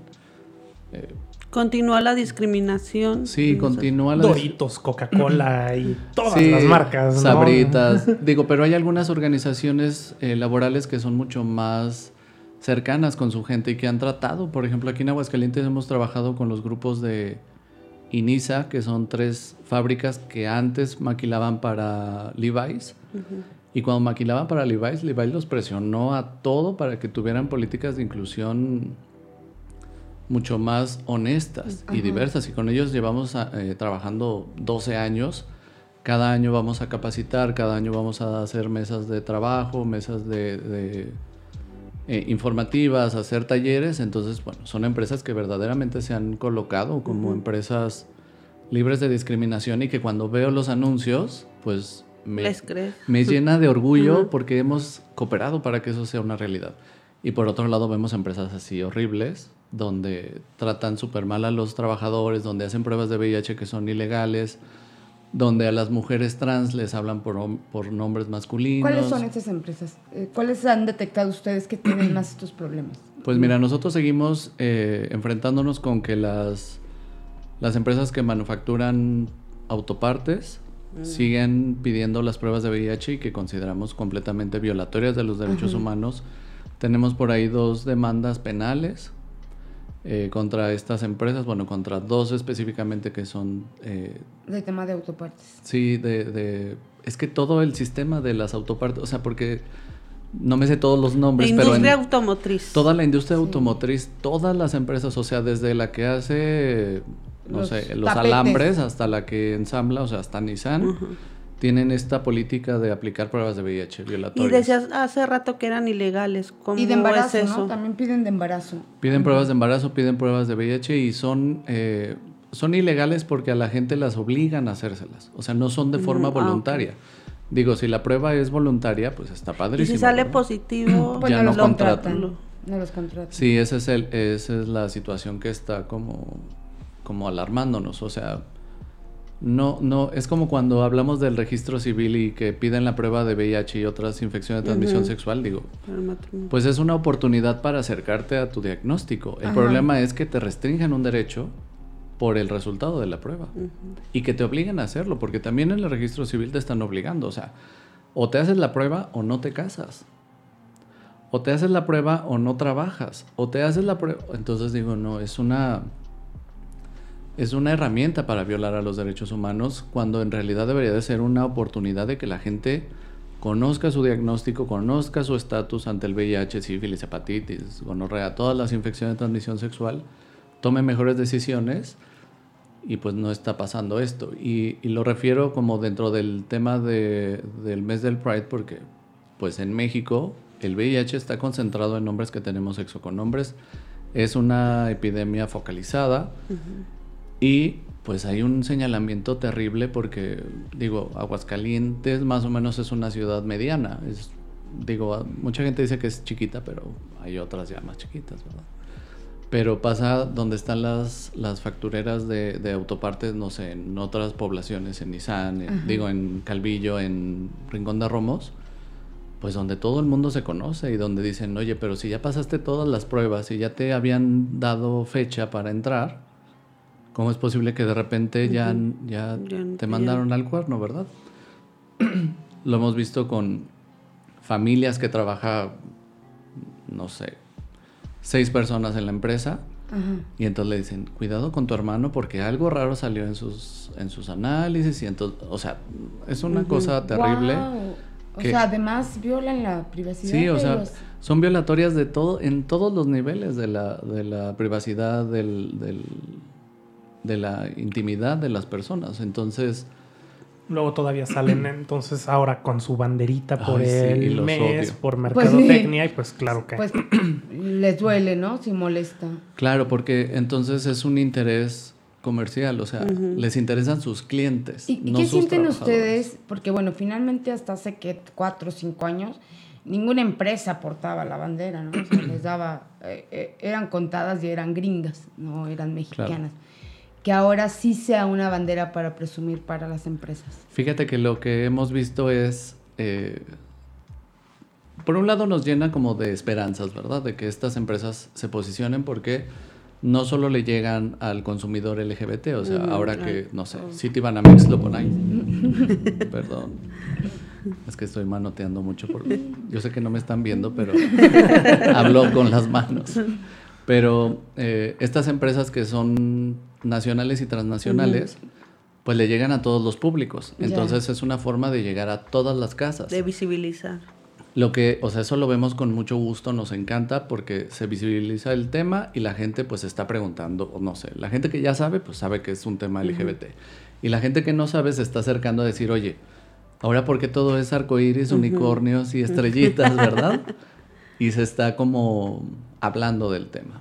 Por otro lado, lo vemos con, con pues con ciertos rasgos de oportunismo, porque en Ciudad de México ya desde hace muchos años las empresas tenían como su onda del Pride y, e iban a las marchas, no sé, me acuerdo hace tres años había un, un tráiler de Uber y yo digo, güey, y aquí bajan chavos de los Ubers porque se van besando, o sea, y que no tiene que ver totalmente con la empresa, sino también con la gente. Con la gente. pero, pero, como empresa, pues debes de capacitar a tus... Y debes de poner términos y condiciones, o sea, somos una empresa libre de discriminación y es un must have y buy. O sea, tiene que ser algo rígido, duro y las empresas tienen que, que posicionarse eh, de forma clara. Porque, pues sí, no, no puede llegar el CEO de cada empresa y decir, ay, no, los, no discriminen a los homosexuales.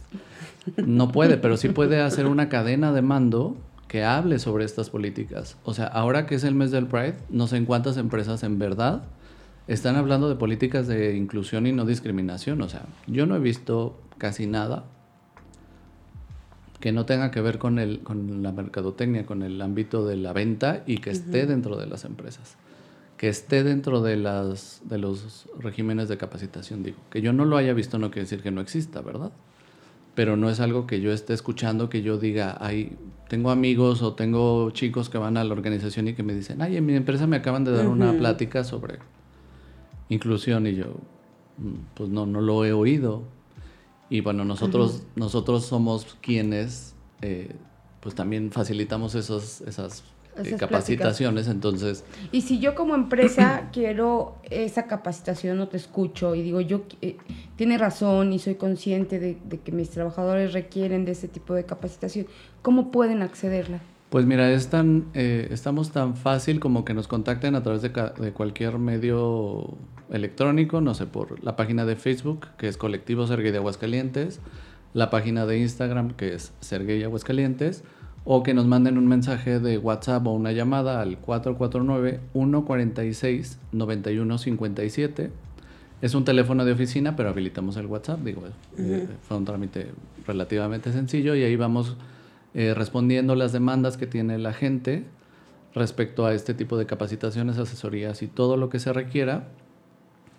Y tenemos desde la plática de 40 minutos, que es como introductoria y así términos muy generales y una situación como de una aproximación casi una fotografía, hasta capacitaciones de 40 horas que son ya específicas para el trato con personas LGBT y hemos capacitado médicos, maestros, doctores, personas que están a cargo, pero también atienden gente. Eh, tenemos como esa especialización en, en capacitar eh, servidoras y servidores públicos y afortunadamente el modelo de trabajo pues aplica para cualquier tipo de empresa que tenga cualquier volumen de, de trabajadores y que se dedique o no directamente al contacto con las personas. Cuéntanos qué empresas han tomado estos, estos cursos. Vamos a ponerle su, su, estrellita, ¿no? Sí, pues hemos trabajado con eh, el call center que está en Gómez Morín, que es de una cervecera que trabaja con Heineken y con estas eh, cervezas que tenían que tienen toda la atención al público. No me acuerdo cómo se llama la empresa porque tiene unas siglas así todas raras, pero es... Eh, pues, son de los de Grupo Modelo. Son de Grupo Modelo, pero la empresa que trabaja es como una subsidiaria de Grupo Modelo, entonces ahí está como medio raro. Hemos trabajado también con NR Financial Service, que es de Nissan, pero que es, la parte que se dedica a la atención al público. Mm, de los créditos y eso, ¿no? Sí, de los créditos y es también este, un centro de atención de garantías y atienden a las personas. Entonces, creo que también hay una... Y sigo reiterando que es como esta tendencia... Lo que me interesa es mi cliente. Es afuera. Sí, por, si, por, si, me llega un cliente de la comunidad LGBT, atenderlo como se merece aunque no me preocupe por los, empleados que sean parte de la comunidad. Entonces, hemos capacitado gente que trabaja para el público en general. Las empresas de Inisa Lavamex, o sea, es Inisa, Inisa es el grupo, es Lavamex, Georgina y Planta 2000. Con ellos hemos trabajado desde hace muchos años y ellos son verdaderamente una maquila de, de jeans Y esa es una empresa que sí ha trascendido esta barrera de, pues nosotros no atendemos público en general, pero queremos que nuestra gente esté contenta, queremos que nuestra gente trabaje libre de discriminación, porque eso le da un valor agregado a la empresa y también la gente, si está contenta, trabaja mejor. Ajá, una motivación. esos son los conceptos básicos bajo los que nos, nos regimos. O sea, una persona que no vive discriminación, que vive de forma libre, plena y satisfactoria, va a ser mucho más efectiva, va a ser mucho más productiva, va a tener una calidad mucho mejor en todos los ámbitos de la vida en los que se desenvuelva, laboral, social, familiarmente. Es una oportunidad de mejorar al mundo a través de eh, cambiar perspectivas y ya lo decía Paulo Freire, la educación no va a cambiar al mundo, pero sí va a cambiar a las personas que van a cambiar al mundo. El mundo no cambia solo, cada, cada persona va cambiando y va transformando su realidad. Y como es lo único que yo tengo, entonces si yo vivo en un entorno mejor, mi mundo va a ser mejor. Emanuel, eh, y en ese sentido, eh, ¿cómo ha cambiado las necesidades de tu comunidad, de la comunidad gay, de la comunidad LGBT, cuando tú inicias en el activismo, que entiendo, imagino, no eran las mismas necesidades o la gente se te acercaba con otros problemas a los que tienen hoy en día, que, que eh, lo decíamos, si bien pues se puede, se puede conmemorar que se ha avanzado mucho, pues aún hay eh, temas pendientes, ¿no? Pero eh, ¿qué diferencia ves de cuando iniciaste lo que necesitaba la comunidad a lo que necesita hoy? Creo que, mm, digo, me parece una pregunta muy interesante porque podré contestarlo desde dos perspectivas. Uno es seguimos necesitando las mismas cosas, o sea, dignidad, respeto, amor, satisfacción. Lo que ha cambiado es la forma en la que necesitamos, porque ya tenemos algunos avances y entonces cada paso que damos hacia el frente nos permite ver que hay otros 30 pendientes. Y así lo veo con cada paso que damos, o sea, cada vez que avanzamos, no sé, por ejemplo, platicaba yo con, con Julián respecto a la historia de, de Aguascalientes y el movimiento LGBT de cómo Mandiles era un bar clandestino, sin letrero, sin, sin una visibilidad clara. Y pues era un remanso de. era una burbuja de paz eh, para la comunidad LGBT que vivía en ese momento, principalmente para hombres gays. Pero eh, escondido en el sentido de que no tenía, como dices, ningún letrero. No tenía ningún letrero. Pero bueno, en una zona céntrica. En López Mateos. López Mateos. Escondido a simple vista, ¿no? Y entonces ahora puedo verlo eh, en perspectiva, no sé, 25 años después. Y tenemos los grandes bares gays donde están las banderas afuera, donde saben, ya está ahí bares como por población, o sea, están los bares de osos, los de vaqueros, los de... Y entonces esa necesidad eh, se, se, cumple, ¿no? Sí, pero se amplía. Ay. Sí, mira, yo, ya, ya también. ya me siento mejor. Ah, pero entonces nos deja ver que no solo necesito bares, también necesito lugares donde no ir nada más de noche, pues si no soy un vampiro, o sea, no, no, no quiero vivir solo de noche y de día, o sea, yo no soy Batman para tener dos personalidades y de día ser una persona y ser... Oye, que antes sí era eso, ¿no? Entraban al mandiles y era así, este... La gente se, transformaba, ajá. Y entonces se vivía este, este gueto que es como Jekyll y Hyde, o sea, como esta dinámica de dos personas que, que, viven aisladas. Dos vidas. Y entonces nos dimos cuenta, como comunidad, pues que no queremos esas dos vidas. O sea, yo quiero una sola vida donde pueda hacer todo. Y entonces empezamos a generar espacios de día. No sé, por ejemplo, nosotros tenemos Mil Aromas, que es un café. donde el café está muy rico. Buenísimo, la verdad, por cierto. Da, el gol este Manuel. Sí, estamos en Jardines de la Cruz, en Jacaranda 901A, casi en esquina con Paseo de la Cruz y Primer Anillo. Hay unos tacos de barbacoa muy famosos. En la contraesquina hay un Telcel. Estamos muy... Mm, céntricos. Todavía dentro del primer cuadro. Si pasa por ahí, pase por su cafecito. Es muy recomendable. Sí, y atienden mujeres trans, atienden personas con VIH, atienden hombres gays. Y entonces le damos a la gente, y bueno, no puedo hablar por los demás, me doy a mí la oportunidad de tener algo a la luz del día. Platicaba yo con, con Jade, que es la chica trans que trabaja en la tarde ahorita, y yo le decía, me siento tan orgulloso de que tú puedas trabajar a la luz del día, dándole la cara a la gente, atendiendo al público, siendo tú, y que la gente te acepte, te quiera, Me ha tocado que estoy yo atendiendo y de repente me dicen, ay, no está Jade. Y yo, no, la quieren más que a mí. Ah, Pero es una oportunidad de, cambiar la perspectiva de las personas. Cambiar el chip. Sí, porque eh, seguramente han conocido historias de mujeres trans o de personas eh, LGBT que están, pues sí tienen un trabajo, entre comillas, pero están escondidos. Eh, no sé, trabajan en un restaurante y lavando losa casi detrás de una puerta donde nadie los vea. Y yo digo, todos los trabajos son dignos y todos son necesarios. El problema es que nos orillen solo a escondernos. Trabajan en una maquila, en la máquina de coser 82, en la última posición de la fila más escondida, o sea... Donde no se vea. un poco como el, tema de Fiona en Shrek, o sea, estar escondida porque somos el monstruo, somos la vergüenza de, las empresas, de las familias, de las casas, y ahora ya estamos transformando esas ideas. Estoy viendo eh, jóvenes que no sé si sean gays o no, pero tienen por lo menos una expresión de género muy diversa, o sea que, mm. no sé, chicos que se delinean los ojos, que se maquillan, que se pintan las uñas, que eso tiene que ver más con una expresión de su, de su propia identidad y su Pero con una libertad que antes... Y los veo trabajando en el Oxxo, trabajando en, en donde sea, y entonces eso me llena de orgullo porque esos, esas son las realidades nuevas que hace 20 años eran inimaginables el cambio en 20 años ha sido muy significativo, lo, decíamos con otros entrevistados, ha, sido radical, ¿no? Y entonces también pasa, no, pues sin sentirnos viejos, Manuel, pero que estas nuevas generaciones ya ya lo viven normal. O sea, para ellos ya es normal poder tener estas expresiones que tú dices, o poder ir con las uñas pintadas a, a trabajar un oxo. Hace todavía 10 años no podías ir con las uñas pintadas a un oxo si eras hombre.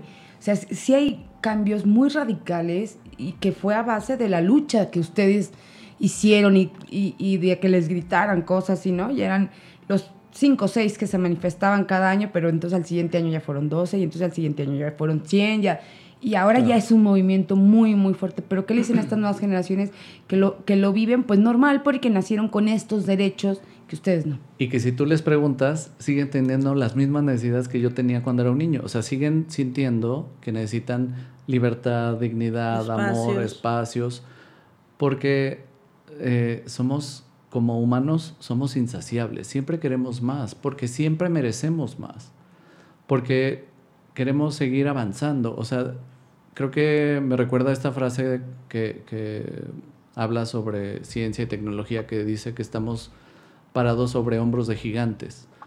O sea, cada vez que, cada vez que hay un avance es porque alguien más sacrificó su vida, su tiempo, su esfuerzo, su dinero, su todo para que esto avance.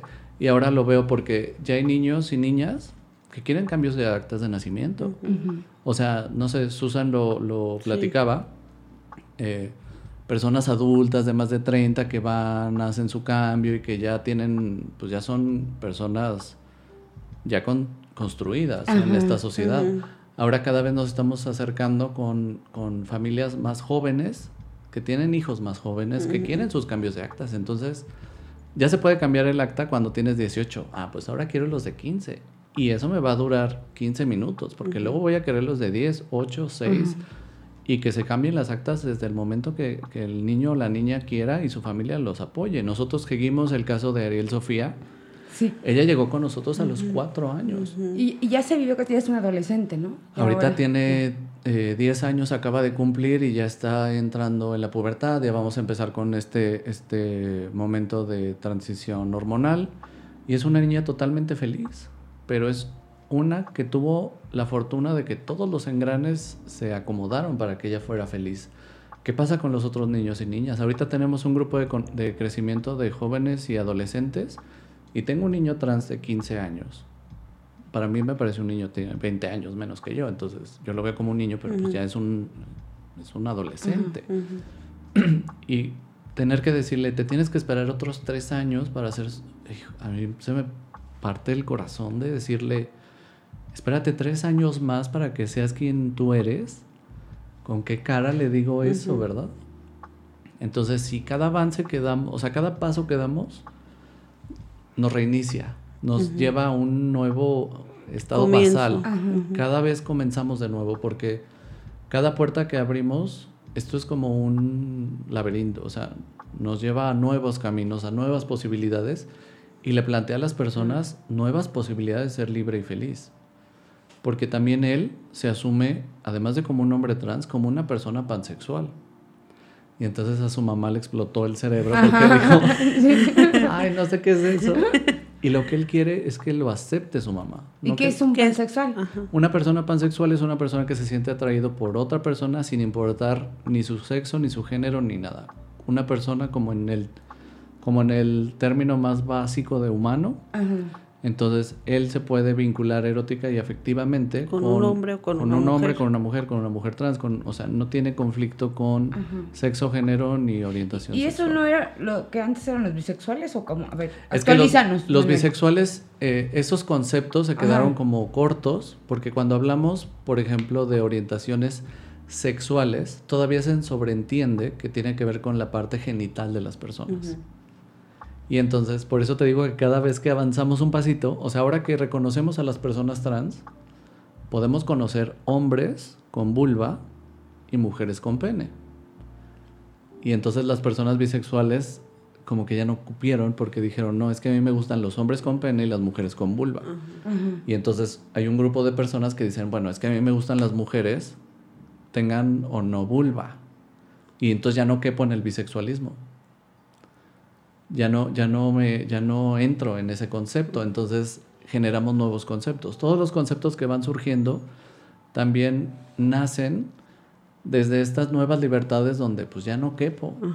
O sea, yo ya no soy nada más eso. Y lo veo, por ejemplo, pasa en las carreras universitarias. Antes estudiaba comunicación y punto. Y ahora es comunicación y medios. comunicación y mercadotecnia. comunicación y diseño. Porque las, las personas humanas somos así de diversas y somos así de complementarias y nos gusta desarrollarnos de formas mucho más libres que luego los conceptos pues no caben y entonces o empujamos las fronteras de los conceptos o generamos conceptos nuevos. Y los conceptos no me definen, más bien me ponen un sustantivo y el sustantivo es un mero trámite operativo para que yo pueda comunicar y expresar quién soy. Yo, yo estudié diseño industrial y un maestro me decía, ¿cómo defines una silla? Y a todos nos explotó el cerebro porque ¿dónde está la frontera entre una silla y un sillón y una silla y un banco y una silla y bla, bla? Así somos los humanos, o sea, ¿dónde está la frontera entre una persona hetero y una persona bi? Porque también hay una persona hetero que puede sentir atracción por su mejor amigo y no necesariamente tiene que ser una cosa sexual, pero es una cuestión afectiva muy intensa. Y entonces como que ya se está acercando, pero no tanto como para ser bisexual. Y la persona bisexual es preferentemente hetero o preferentemente gay o no sé, esas fronteras son tan tan sutiles, están tan desdibujadas. Y tan subjetivas, ¿no? y tan personales además como para que otro lo defina. Y tan complejas que necesitamos ir haciendo nuevos conceptos, abriendo las fronteras, ampliando los, los márgenes y pues paralelizando con lo que pasa, por ejemplo, con el Frente Nacional por la Familia, que quiere hacer cada vez más duros los conceptos, cada vez más francas las fronteras, cada vez más, pues eso no es humano, o sea, eso es humanamente imposible, porque nuestras definiciones son mucho más subjetivas, más orgánicas, y los sustantivos se van adecuando a nuestras realidades, no al revés. Pues muchísimas gracias, Manuel, por estar en esta edición especial, como la que hicimos el año pasado también, estuviste con nosotros. Sí, muchísimas gracias por el espacio. Muchas gracias, Manuel. Gracias por, por acompañarnos y seguimos, amigos. Seguimos en este programa especial y nos acompaña Juan Carlos Ugarte, primer legislador hasta ahorita electo por el partido Morena al Congreso Local de, de nuestro estado, de Aguascalientes, por parte de la diversidad sexual. Eh, forma parte de estas cuotas que se, que se asignaron, que, que tuvieron que incluir cada uno de los partidos y por la votación de, de, su partido estaría llegando al Congreso del Estado. ¿Cómo estás, Juan Carlos? Bienvenido. Muchísimas gracias a ustedes por, por el espacio y pues estoy aquí muy contento de, estar con ustedes. Oye, Juan Carlos, eres el primero, no sabemos cómo se van a integrar los demás o, los otros pulis, pero por lo pronto eres el primer legislador abiertamente gay. No porque no hubiera antes eh, legisladores gay, pero alguien que no le da pena decirlo y que además, pues, eh, por lo pertenece que vemos... a la comunidad. Pertenece a la comunidad y va a luchar por la comunidad. O sea, algo que no habíamos visto en Aguascalientes. ¿Qué representa para ti ser esa, esa primer banderita de colores en el Congreso? Pues en primer lugar es una responsabilidad enorme. Eh, tengo eso, la responsabilidad de ser la voz de la población LGBT en el Congreso. Y a la vez también para mí es un orgullo y un privilegio que no puedo describir. Eh, sinceramente me siento eh, completamente privilegiado de ser yo quien, quien sea, quien abra esta puerta de cristal en el Congreso, ¿no? Este, este vitrina más que closet que puede haber en el Congreso, ¿no? Porque como bien lo dijeron, no, no soy el primero. Una vitrina. Pues sí, sí, porque es que decían por ahí lo que se ve no se juzga, ¿no? Que quieran taparlo, pero pues finalmente eran personas que ustedes sabían que pertenecían a su comunidad, pero que no lo querían decir, pero que además votaban en contra de iniciativas eh, a favor de la comunidad. Claro, bien dicen por ahí que el respeto al closet ajeno es la paz. Entonces, no, no soy quien para sacar del closet a nadie. Sin embargo, eh, sí me parece completamente lamentable esto, ¿no? O sea, personas que es por todas, todos y todas sabido que son parte de nuestra población y que estando en el Congreso como legisladoras o legisladores votaban en contra de su propia población. Eso para mí es algo indignante, realmente atenta no solamente contra la población en general, sino contra su propia dignidad humana, ¿no? Me parece eh, realmente terrible cómo eh, la homofobia está, la homolesbovia transfobia está tan naturalizada incluso en la propia población, que nos parece tan natural ir en contra de nosotras y nosotros mismos por obtener un espacio en, el Congreso o en un partido político. ¿Y qué espera la comunidad? este, de, de ti, de eh, cómo, cómo los vas a representar en el Congreso? Pues esperan que yo le dé salida a todas las asignaturas pendientes que tenemos en el Congreso. Eh, va a ser un trabajo arduo, complicado. Tenemos una mayoría de la ultraderecha.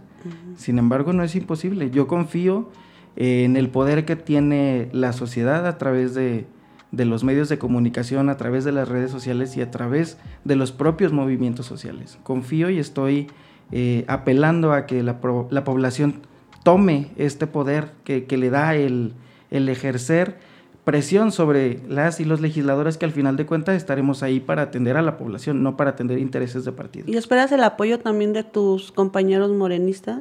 Por supuesto, y deben de tenerlo, así lo harán porque está en los estatutos del partido. Pero hemos visto casos que no. Y lo, lo mencionábamos ya, lo platicábamos eh, con Nora en una emisión anterior.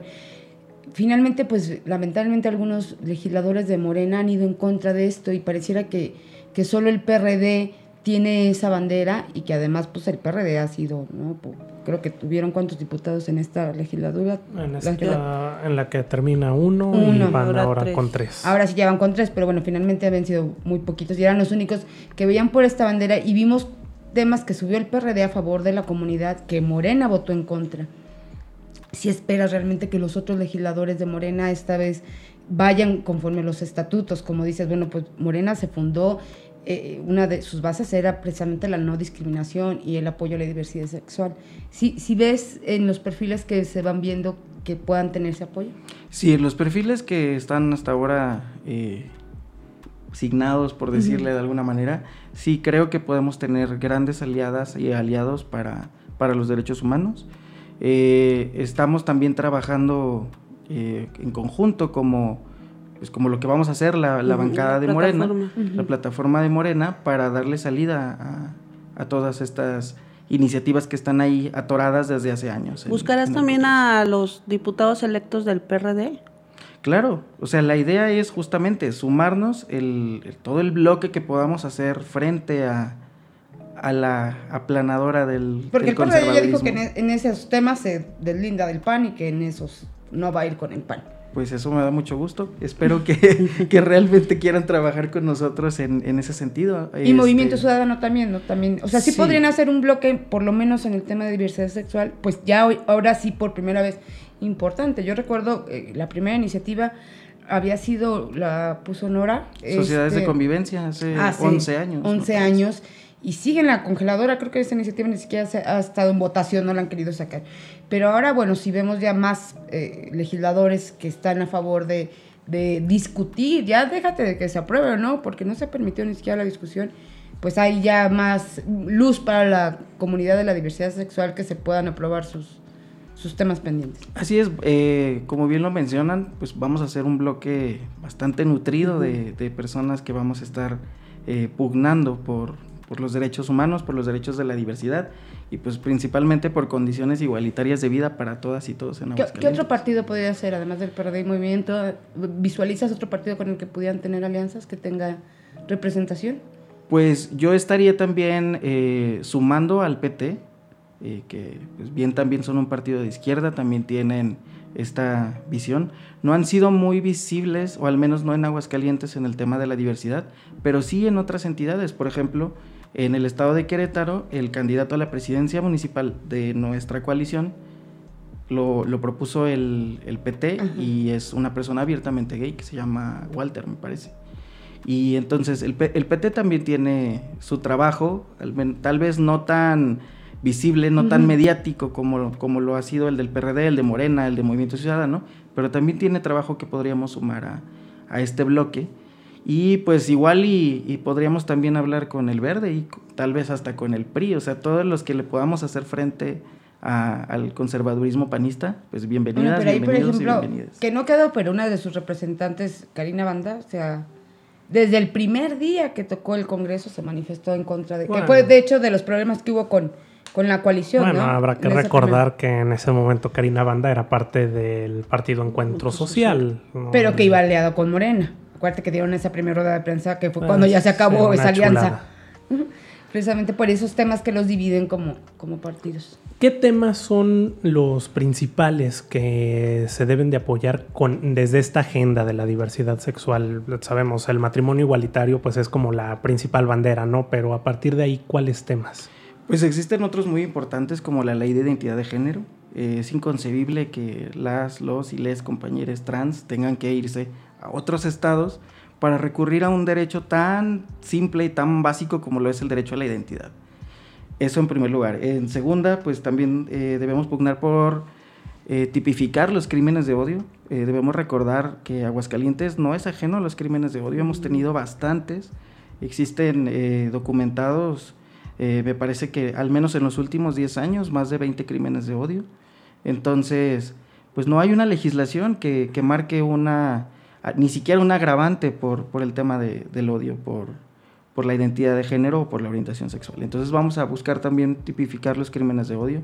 Vamos a estar también eh, buscando eh, prohibir las mal llamadas terapias de conversión o esto que son los esfuerzos para corregir las, las orientaciones sexuales. Increíble que todavía existan, ¿verdad? Existen. Eh, campamentos para quitar la homosexualidad, pero increíble que haya personas que crean que, es una enfermedad y que es como una aspirina y se les va a quitar. Y es todavía más increíble que sean financiados por grupos religiosos. Entonces, pues ahí las personas eh, de estos grupos que tanto hablan de, amor al prójimo, pues creo que aquí dejan mucho que desear al respecto. Tienes una ventaja, con todo respeto para la comunidad y la Católica, pero ya no está Chemita. Y finalmente, pues, este, que, en paz descanse, pero metía, se metía en el tema legislativo y casi era otro diputado más, y, si no es que el más poderoso diputado. Entonces, eh, ahorita no sé cómo está el tema de... Pero está el Frente Nacional por la Familia. no está Chemita, pero está el Frente Nacional por la Familia que les quiere decir qué hacer y que sigue queriendo dictar un tema eh, en materia legislativa y que no ha entendido que la religión no tiene que ver con el tema legislativo y que incluso hay diputados que siguen sin entenderlo, ¿no? Que van a legislar por todos los ciudadanos y por todas las ciudadanas, no por, por sectores religiosos ni por sus creencias, que son muy personales y muy respetables, pero que desde mi particular punto de vista, y lo he dicho en varias ocasiones, no tuvieran que estar en la tribuna sus creencias religiosas. Pero entonces, eh, eh, no, no vas a tener que pelearte con Chemita, es una ventaja, pero sí con el Frente Nacional por la Familia, que sigue hostigando a los legisladores. Claro, o sea, eh, no, no tengo temor alguno de enfrentarme a, este tipo de, de, ideologías, de posicionamientos. Al final de cuentas, pues la legalidad está de mi lado, está de nuestro lado. Eh, este año se cumplen 147 años de la promulgación constitucional de las leyes de separación iglesia-estado. Entonces, pues ya tendremos también una sorpresita. Para recordárselos, para recordárselas ese día a mis compañeras y compañeros de Acción Nacional. Juan Carlos, en días pasados eh, te comentaba, Lisette, que a mí me parecía que si algo hacía falta en Aguascalientes al movimiento de la diversidad era involucrarse pues políticamente que pues, sí las marchas sí hacer manifestaciones públicas en algún lugar podría impactar, ¿no? Podría generar una respuesta positiva por parte de los legisladores. Sin embargo, bueno, pues en Aguascalientes no sucedía por estas mayorías conservadoras. Y ahora llegas tú y es como abrir esa puerta de decir, ok, activistas vamos pues no solamente a hacer la lucha en la calle, tenemos que involucrarnos en la cuestión política para desde adentro realizar los cambios. Eh, con tu llegada ves posible que se incremente pues ya a lo largo de próximas elecciones la participación de, la comunidad en estos temas? Claro, es algo que yo, eh, cada que he tenido oportunidad de, dar alguna declaración al respecto, siempre procuro invitar al resto de las, los y les compañeros de la diversidad sexual. Es decir, no solamente eh, tenemos que hacer marchas, no solamente tenemos que indignarnos, también debemos involucrarnos políticamente. Tenemos eh, ese derecho como cualquier otra persona, como cualquier ciudadana, ciudadano, de votar y de ser votados. Entonces, se necesita, se requiere, es una cuestión realmente urgente y que yo espero que con, esta llegada que, tendremos, esta entrada eh, en el Congreso, el resto de las personas se atrevan a participar, que vean que no es imposible, que, que todo se puede lograr. Digo, pareciera que, tenemos un panorama adverso por, por estas mayorías este, de grupos conservadores, pero podemos hacerlo, podemos lograrlo. Tenemos no solo uno, dos, tres, hay varios partidos con estos perfiles de izquierda a los cuales se pueden sumar, en los cuales pueden participar, en los cuales todas, todos y todes somos bienvenidos, como lo es en el caso de Morena, donde pues no soy el único abiertamente LGBT que forma parte del, del partido y pues ahora me tocó a mí ser ser el representante, pero cualquier otra persona puede hacerlo y bienvenidas, bienvenidos y pues eh, en, el caso de, nosotros, de nosotras y nosotros en Morena, eh, yo soy el enlace del comité de base para la diversidad. Es decir, un, comité hecho solamente con la militancia. No hay nadie de cuestiones de el dirigente de aquí, la dirigente de allá, el, no. Solamente las bases LGBT de Morena nos integramos en un comité como cualquier otra eh, base de ciudadanas, ciudadanos, vecinos de tal colonia, no. En este solamente somos personas LGBT que formamos nuestro propio comité. ¿Y cuántos son? Somos en ese comité, me parece que 15, 18 personas.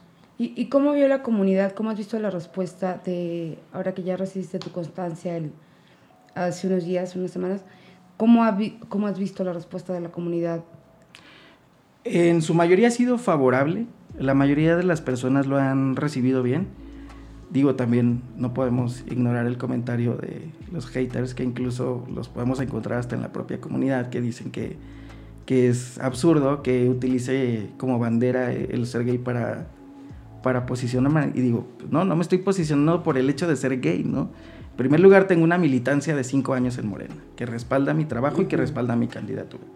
En segundo lugar, pues bueno, sí, mi trabajo en la militancia se ha enfocado principalmente en fomentar la participación política de la diversidad. Tercero, lo que no se menciona no existe. Entonces, si nunca mencionamos a la diversidad en el Congreso, nunca va a existir.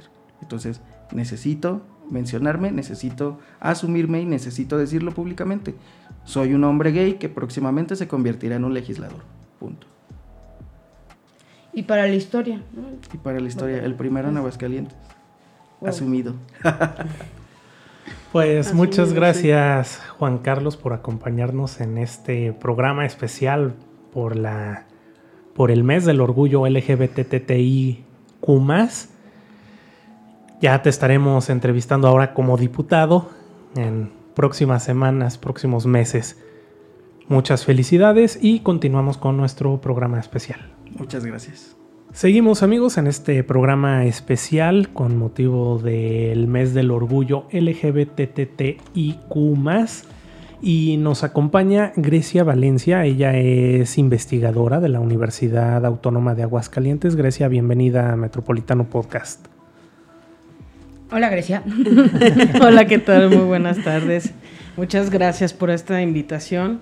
Este, siempre un gusto convivir con ustedes y poder ayudarles en estos programas. Oye, Grecia, ¿y si nos vas a ayudar? O sea, no solo a nuestro público, sino a nosotros, porque justo antes de, iniciar eh, con la grabación, pues platicábamos que nos, nos hemos atrasado eh, pues en muchos temas, ¿no? Y, que siempre pues es importante eh, guardar ese respeto para estas nuevas generaciones que han, que han creado pues estos nuevos, pues no etiquetas, pero no sé, no sé cómo cómo llamarle, este, eh, pero estas nuevas, pues géneros se podría decir, no sé, y, y cómo, eh, pues para nosotros sí es bien importante guardar ese respeto para cada uno de ellos.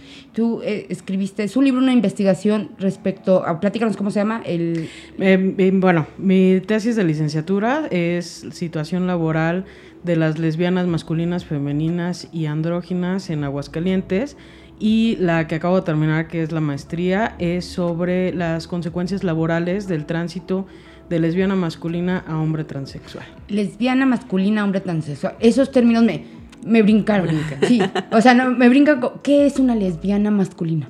Una lesbiana masculina es una mujer que siente atracción por otra mujer, pero que en su expresión de género, en su forma de vestir, en su estilo, en su forma de comportarse, eh, está construida a partir de la masculinidad es decir, eh, le gusta eh, traer em, cortes masculinos de cabello, porta ropa masculina, es una persona que tiene ciertos rasgos que han sido atribuidos a lo largo de la historia hacia lo masculino.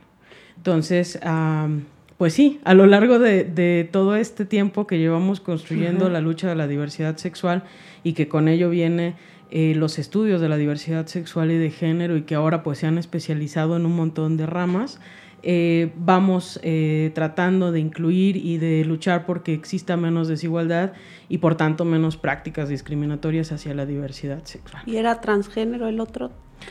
Trans, eh, un hombre transexual es una persona que nació con un sexo de mujer, una sexo hembra, y eh, decidió a lo largo de su vida transitar a ser un hombre, es decir, cambiar un género, pero... ya biológicamente. Exacto, biológicamente. Lo hacen a través de em, inyección hormonal y bueno, pues en algunos casos cuando la economía lo, lo permite, hacen eh, operaciones de mastectomías o faloplastías, que son operaciones. Bueno, las mastectomías no comentar, porque eh, es muy conocido, pues, ¿no? Hasta que la jarocha, que no, un hombre que transita a mujer, pero una operación al revés, o sea, de una mujer que transita a hombre, yo desconozco, salvo el tema de, de quitar las mamás, Sí hay, sí hay esa operación. Sí existe, pero es una operación carísima.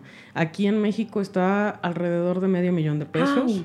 Entonces es una operación que pues realmente está al alcance de unos cuantos. Y se, la, y se además se la han de realizar poquitísimo. Sí, sí, sí, hay, muy pocos especialistas que realizan la, la faloplastía, eh, evidente, eh, bueno, lo hace un médico cirujano plástico, eh, pero son operaciones muy complicadas porque tienen que hacer una extracción del clítoris para poder formar el glande y eh, que tenga sensibilidad.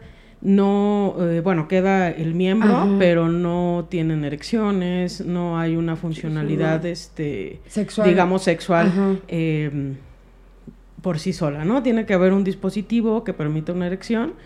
Pero bueno, pues en la psique de las personas eh, trans, en los hombres transexuales especialmente, pues existe, pues ya, está ahí un miembro y hay una, como una reparación en su emocionalidad sobre esto, ¿no? Entonces, es, es muy interesante, son procesos eh, muy dolorosos, son procesos que aparte son costosos, Entonces, cuando me dicen o escucho que dicen es que sentir, ser mujer no es un sentimiento o ser hombre no es un sentimiento, refiriéndose a las personas trans como, ay, ahora me siento mujer, ahora me siento hombre. Yo creo que si se ponen a platicar con una persona trans van a ver que es más que un sentimiento y aparte es costoso, doloroso y es un proceso largo, ¿no? O, sea, quien se somete no es por moda o por a ver qué se siente, es porque realmente tiene la necesidad de, de, esa identidad. Exactamente, ¿no? O sea, no es porque hoy me siento mujer y voy a hacer todo lo posible para sentirme mujer.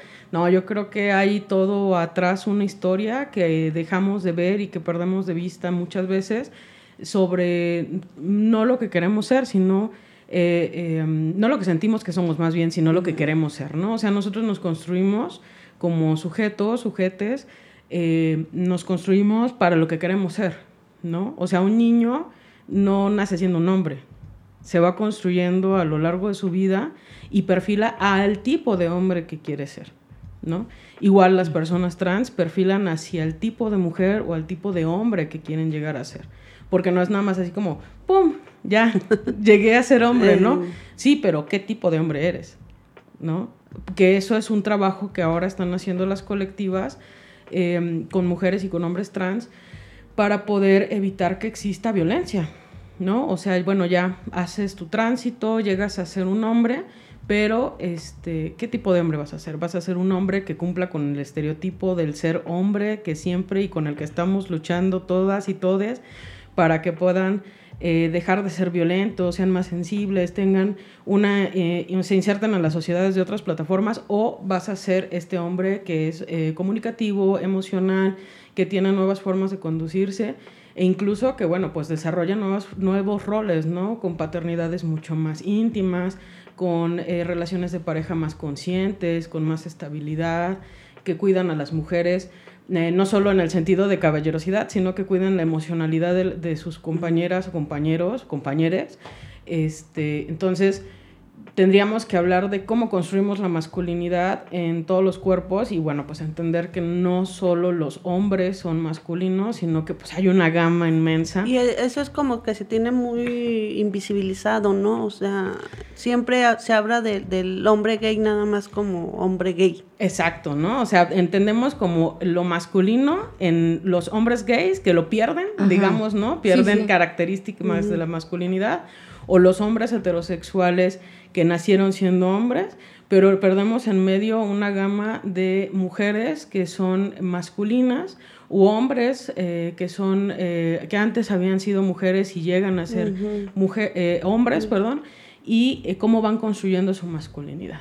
En este estudio que, que tú realizaste, resalta con todo respeto a la comunidad, ¿no? Pero definitivamente yo creo que las mujeres han sido discriminadas en todos los en, todas las comunidades, inclusive en esta. O sea, yo yo yo recuerdo las primeras marchas pues eran hombres y dos tres mujeres atrás, o sea, ya hay más mujeres que están tomando el movimiento.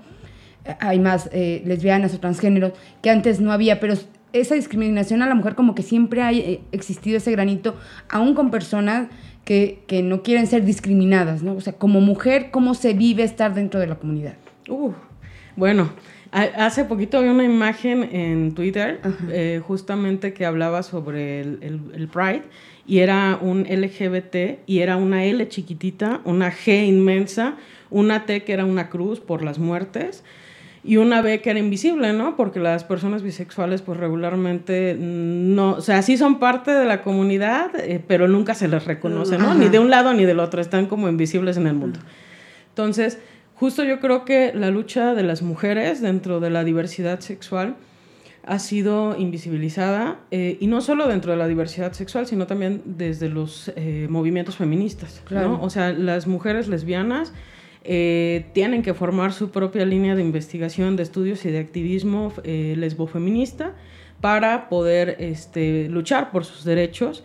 Eh, cuando estaban el apogeo en los 70 de las feministas, porque no querían, por los estigmas, ¿no? Porque no querían que las confundieran y dijeran, es que todas son lesbianas y es que, o sea, hicieron ahí una separación. Sí. Y luego llegan los estudios de la diversidad sexual, el movimiento de la diversidad sexual, igual el boom en los 80s y de este lado con los hombres gay también fue, pues sí, estás en, el, en, en la lucha, pero este, pues vete a servir el café, ¿no? Porque eso es lo que tú, ajá, exacto, ¿no? igual que en la lucha comunista, ¿no? O sea, llegaban las luchas comunistas, igual a las mujeres las incluían como, ah, compañeras, sí, vamos a la lucha y muy rojillos, pero igual, ¿sabes qué? Tú como eres mujer, vas a servir el café o reparte los panfletos o estas cosas. Entonces, eh, ser mujer en cualquier movimiento social, ¿no? En la sociedad. En, la sociedad es como súper castigado. en, todos los movimientos, finalmente la mujer tiene un lugar que no es igual.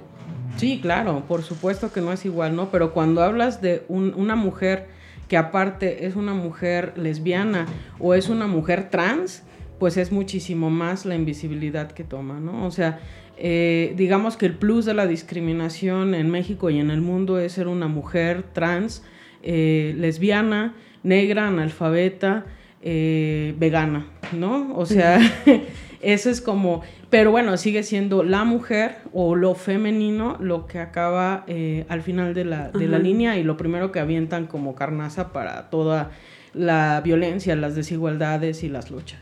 Y aún hoy vemos que en Aguascalientes pues hay pocas, yo no digo que no haya, pero hay muy pocas voces este, que puedan hablar por el movimiento lésbico. ¿Por qué? ¿Por qué crees que se deba a eso? Eh, bueno, pues en Aguascalientes empezó el movimiento de acción lésbica feminista, fue el primer movimiento que hubo de activistas en, en Aguascalientes. En el 2005 se crea esta asociación y a partir de esa asociación nace eh, otras eh, mujeres que se llamaban lesbianas y bisexuales de Aguascalientes. Y eh, después de ese movimiento, después ya eran como todas integradas hacia la diversidad sexual, ¿no? No había una, una separación. Yo creo que es complicado eh, separarte del movimiento de la diversidad sexual o, específicamente de, los hombres gays, digamos, que son los que tienen la bandera más grande porque existe una invisibilidad, ¿no?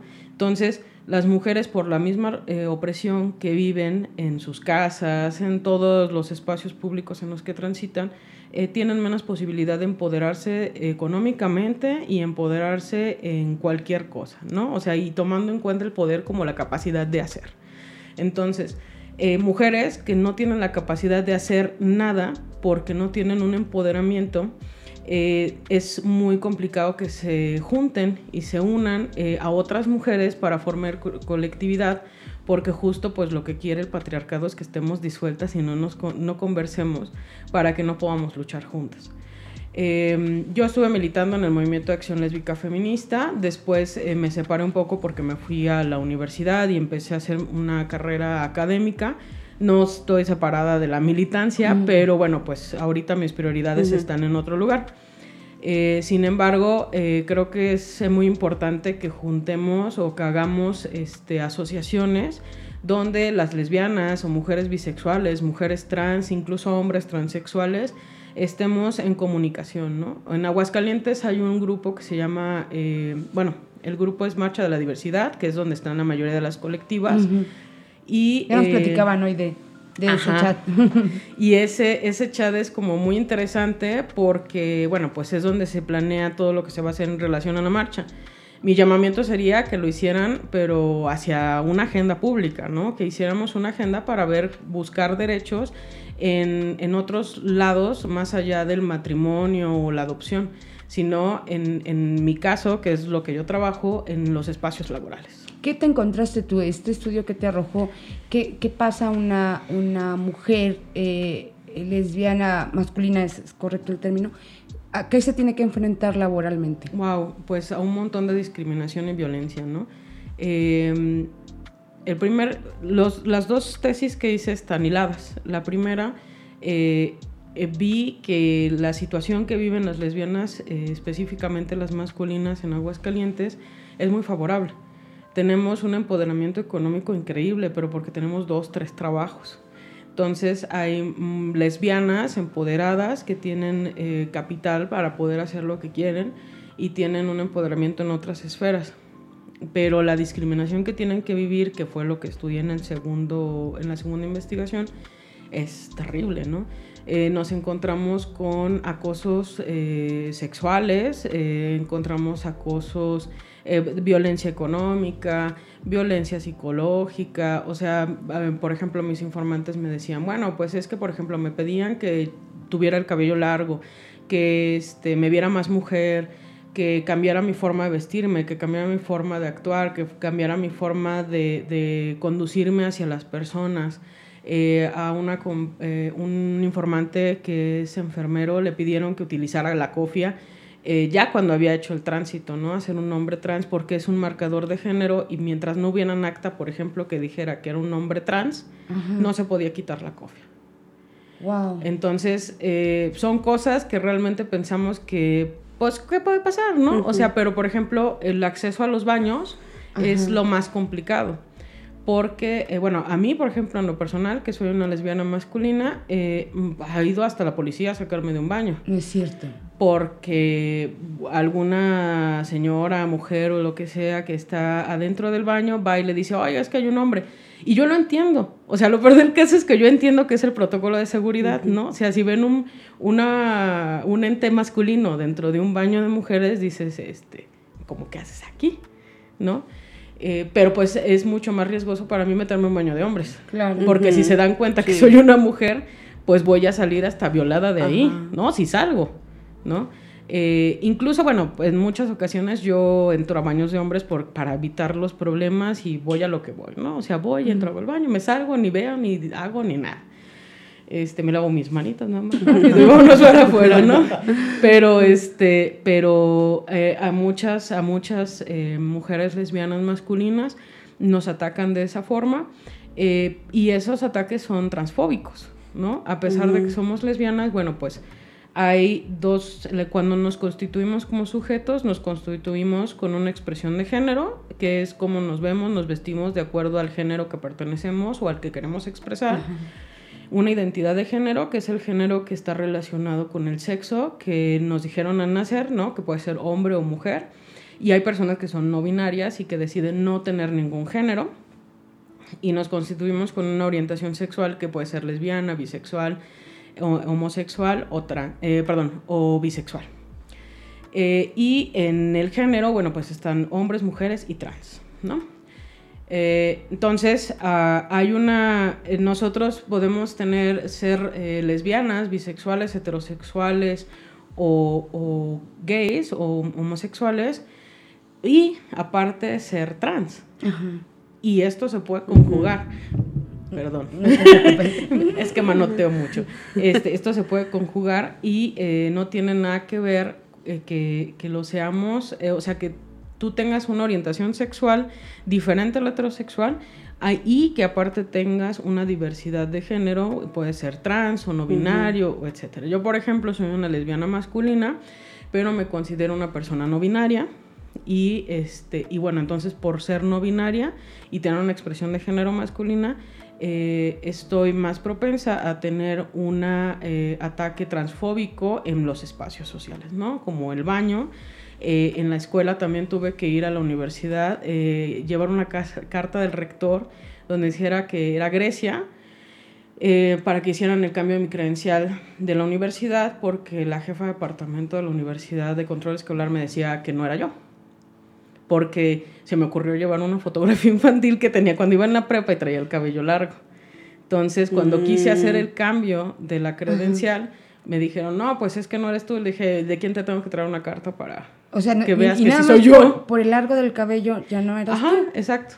Bueno, obviamente estaba más gordita, ¿no? son situaciones ahorita que lo comentabas con las empresas que decía, bueno, es que les exigen traer el pelo largo para que digan, pues es mujer.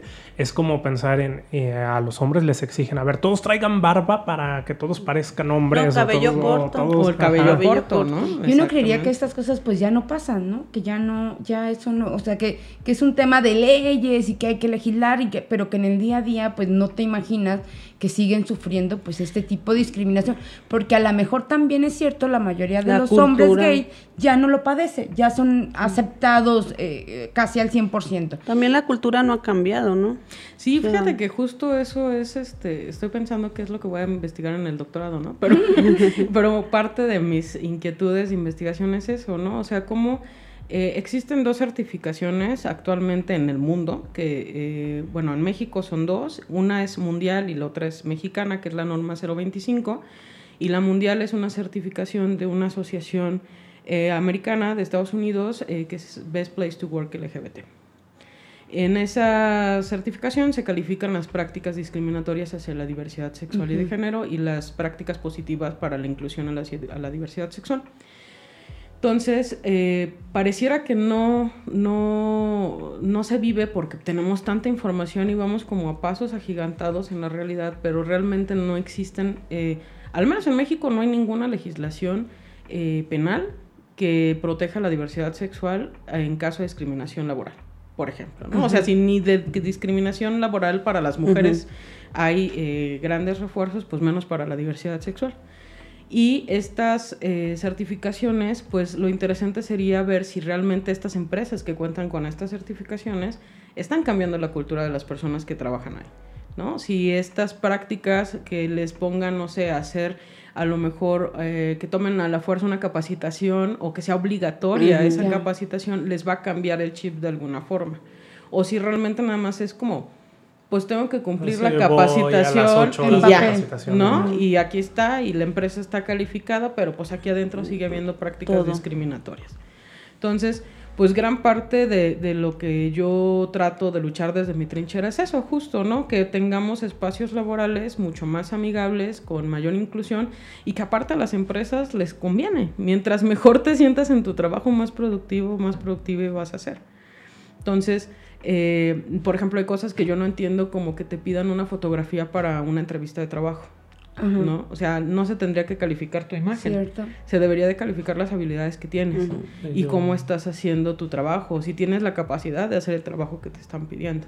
Sin embargo, existe todavía un montón de empresas, si no es que la mayoría de ellas, que te piden una fotografía en tu solicitud de empleo. Y, y finalmente, Grecia, para una mujer, ¿qué tan complicado es asumirse lesbiana? Eh, Sabemos, hemos escuchado aquí los procesos de, los hombres asumirse gay o, asumirse transgénero. Para una mujer, ¿cómo es?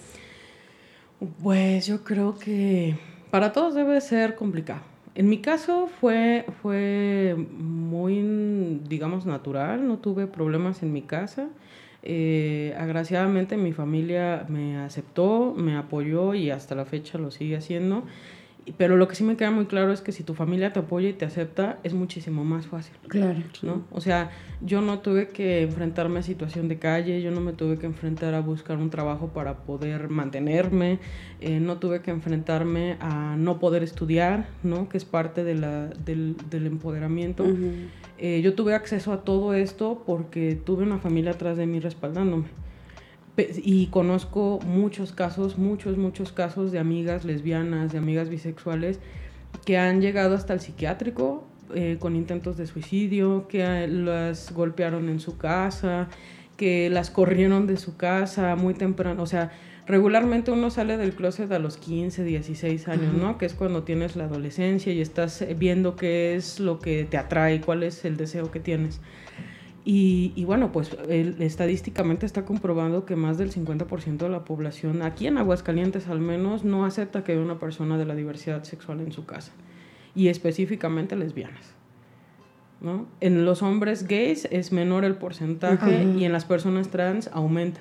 Pero las personas trans y las personas lesbianas son las que más discriminación tienen por ser mujeres y por tener una eh, diversidad o una no normativa en su expresión de género o, por romper el género ¿no? en general.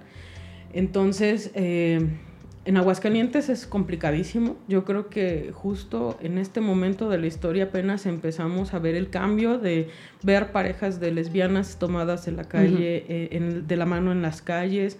Empezamos a ver una mayor apertura. Bueno, el chip de los chavos está revolucionado, ¿no? O sea, a mí me parece como bien interesante. Justo acabo de dar una ponencia de en TikTok sobre los cuerpos abyectos porque es una plataforma donde se ven, ¿no? O sea, existe una visibilización, una información, se está dando a conocer todas las formas que tenemos de expresarnos en nuestra identidad, en nuestro género, en nuestras formas de pensar, en nuestros gustos. O sea, se está explicando todo lo que teóricamente no podemos explicar, ellos lo están explicando. Y es justo esta, eh, esta revolución, esta nueva educación que tienen los jóvenes lo que lo está permitiendo. Eh, a mí y a mí, las generaciones atrás de mí nos tocó visibilizar nuestra existencia, ¿no? A mí me parece que de estas generaciones en adelante su lucha es por tener los derechos que les pertenecen por ser humanos, solamente, ¿no? O sea, no debería de existir una lucha por los derechos de la diversidad sexual. Todos pagamos impuestos, todos tenemos obligaciones, todos trabajamos y todos deberíamos de tener los mismos derechos, así como tenemos las mismas obligaciones. No, no hay algo que no podríamos hacer solo porque tenemos una diversidad sexual o porque expresamos el género de otra forma. Entonces, creo que mm, esta eh, salir en Aguascalientes del closet siendo una mujer lesbiana, o sea, una mujer trans, una mujer bisexual, es complicado. Y es muy complicado porque seguimos siendo un estado conservador eh, que crecemos en nuestra infraestructura, sin duda alguna tenemos un montón de puentes, tenemos edificios y hemos crecido a lo largo y ya se están juntando los municipios. Pero la mentalidad de las personas que viven en Aguascalientes sigue siendo muy conservadora y tradicionalista. Y mientras no rompamos ese conservadurismo y esa necesidad de tener las cosas como eran, no vamos a, cambiar la sociedad. Pues muchas gracias por, por acompañarnos, Grecia. Y por abrirnos este, este panorama que, que, es tan complicado para, para muchos, ¿no? Y más pues, para generaciones de más grandes es complicado entender. Sí. yo no hablé en, el, este, en, la entrevista, no, no, no, sabía ni qué decir. solamente wow. Eh, esperamos eh, que nos acompañes este, en, algún, en alguna otra ocasión para platicar más. Esperemos que en esa plática veamos ya más avances en esta sociedad. Y pues muchas gracias amigos por seguir este programa especial por el mes del orgullo LGBTTIQ. Y a tu encargada de comunicación, nuestra querida Blusita, un saludote. Le mandamos un saludo y un abrazo a, a nuestra Blusita. Metropolitano Podcast.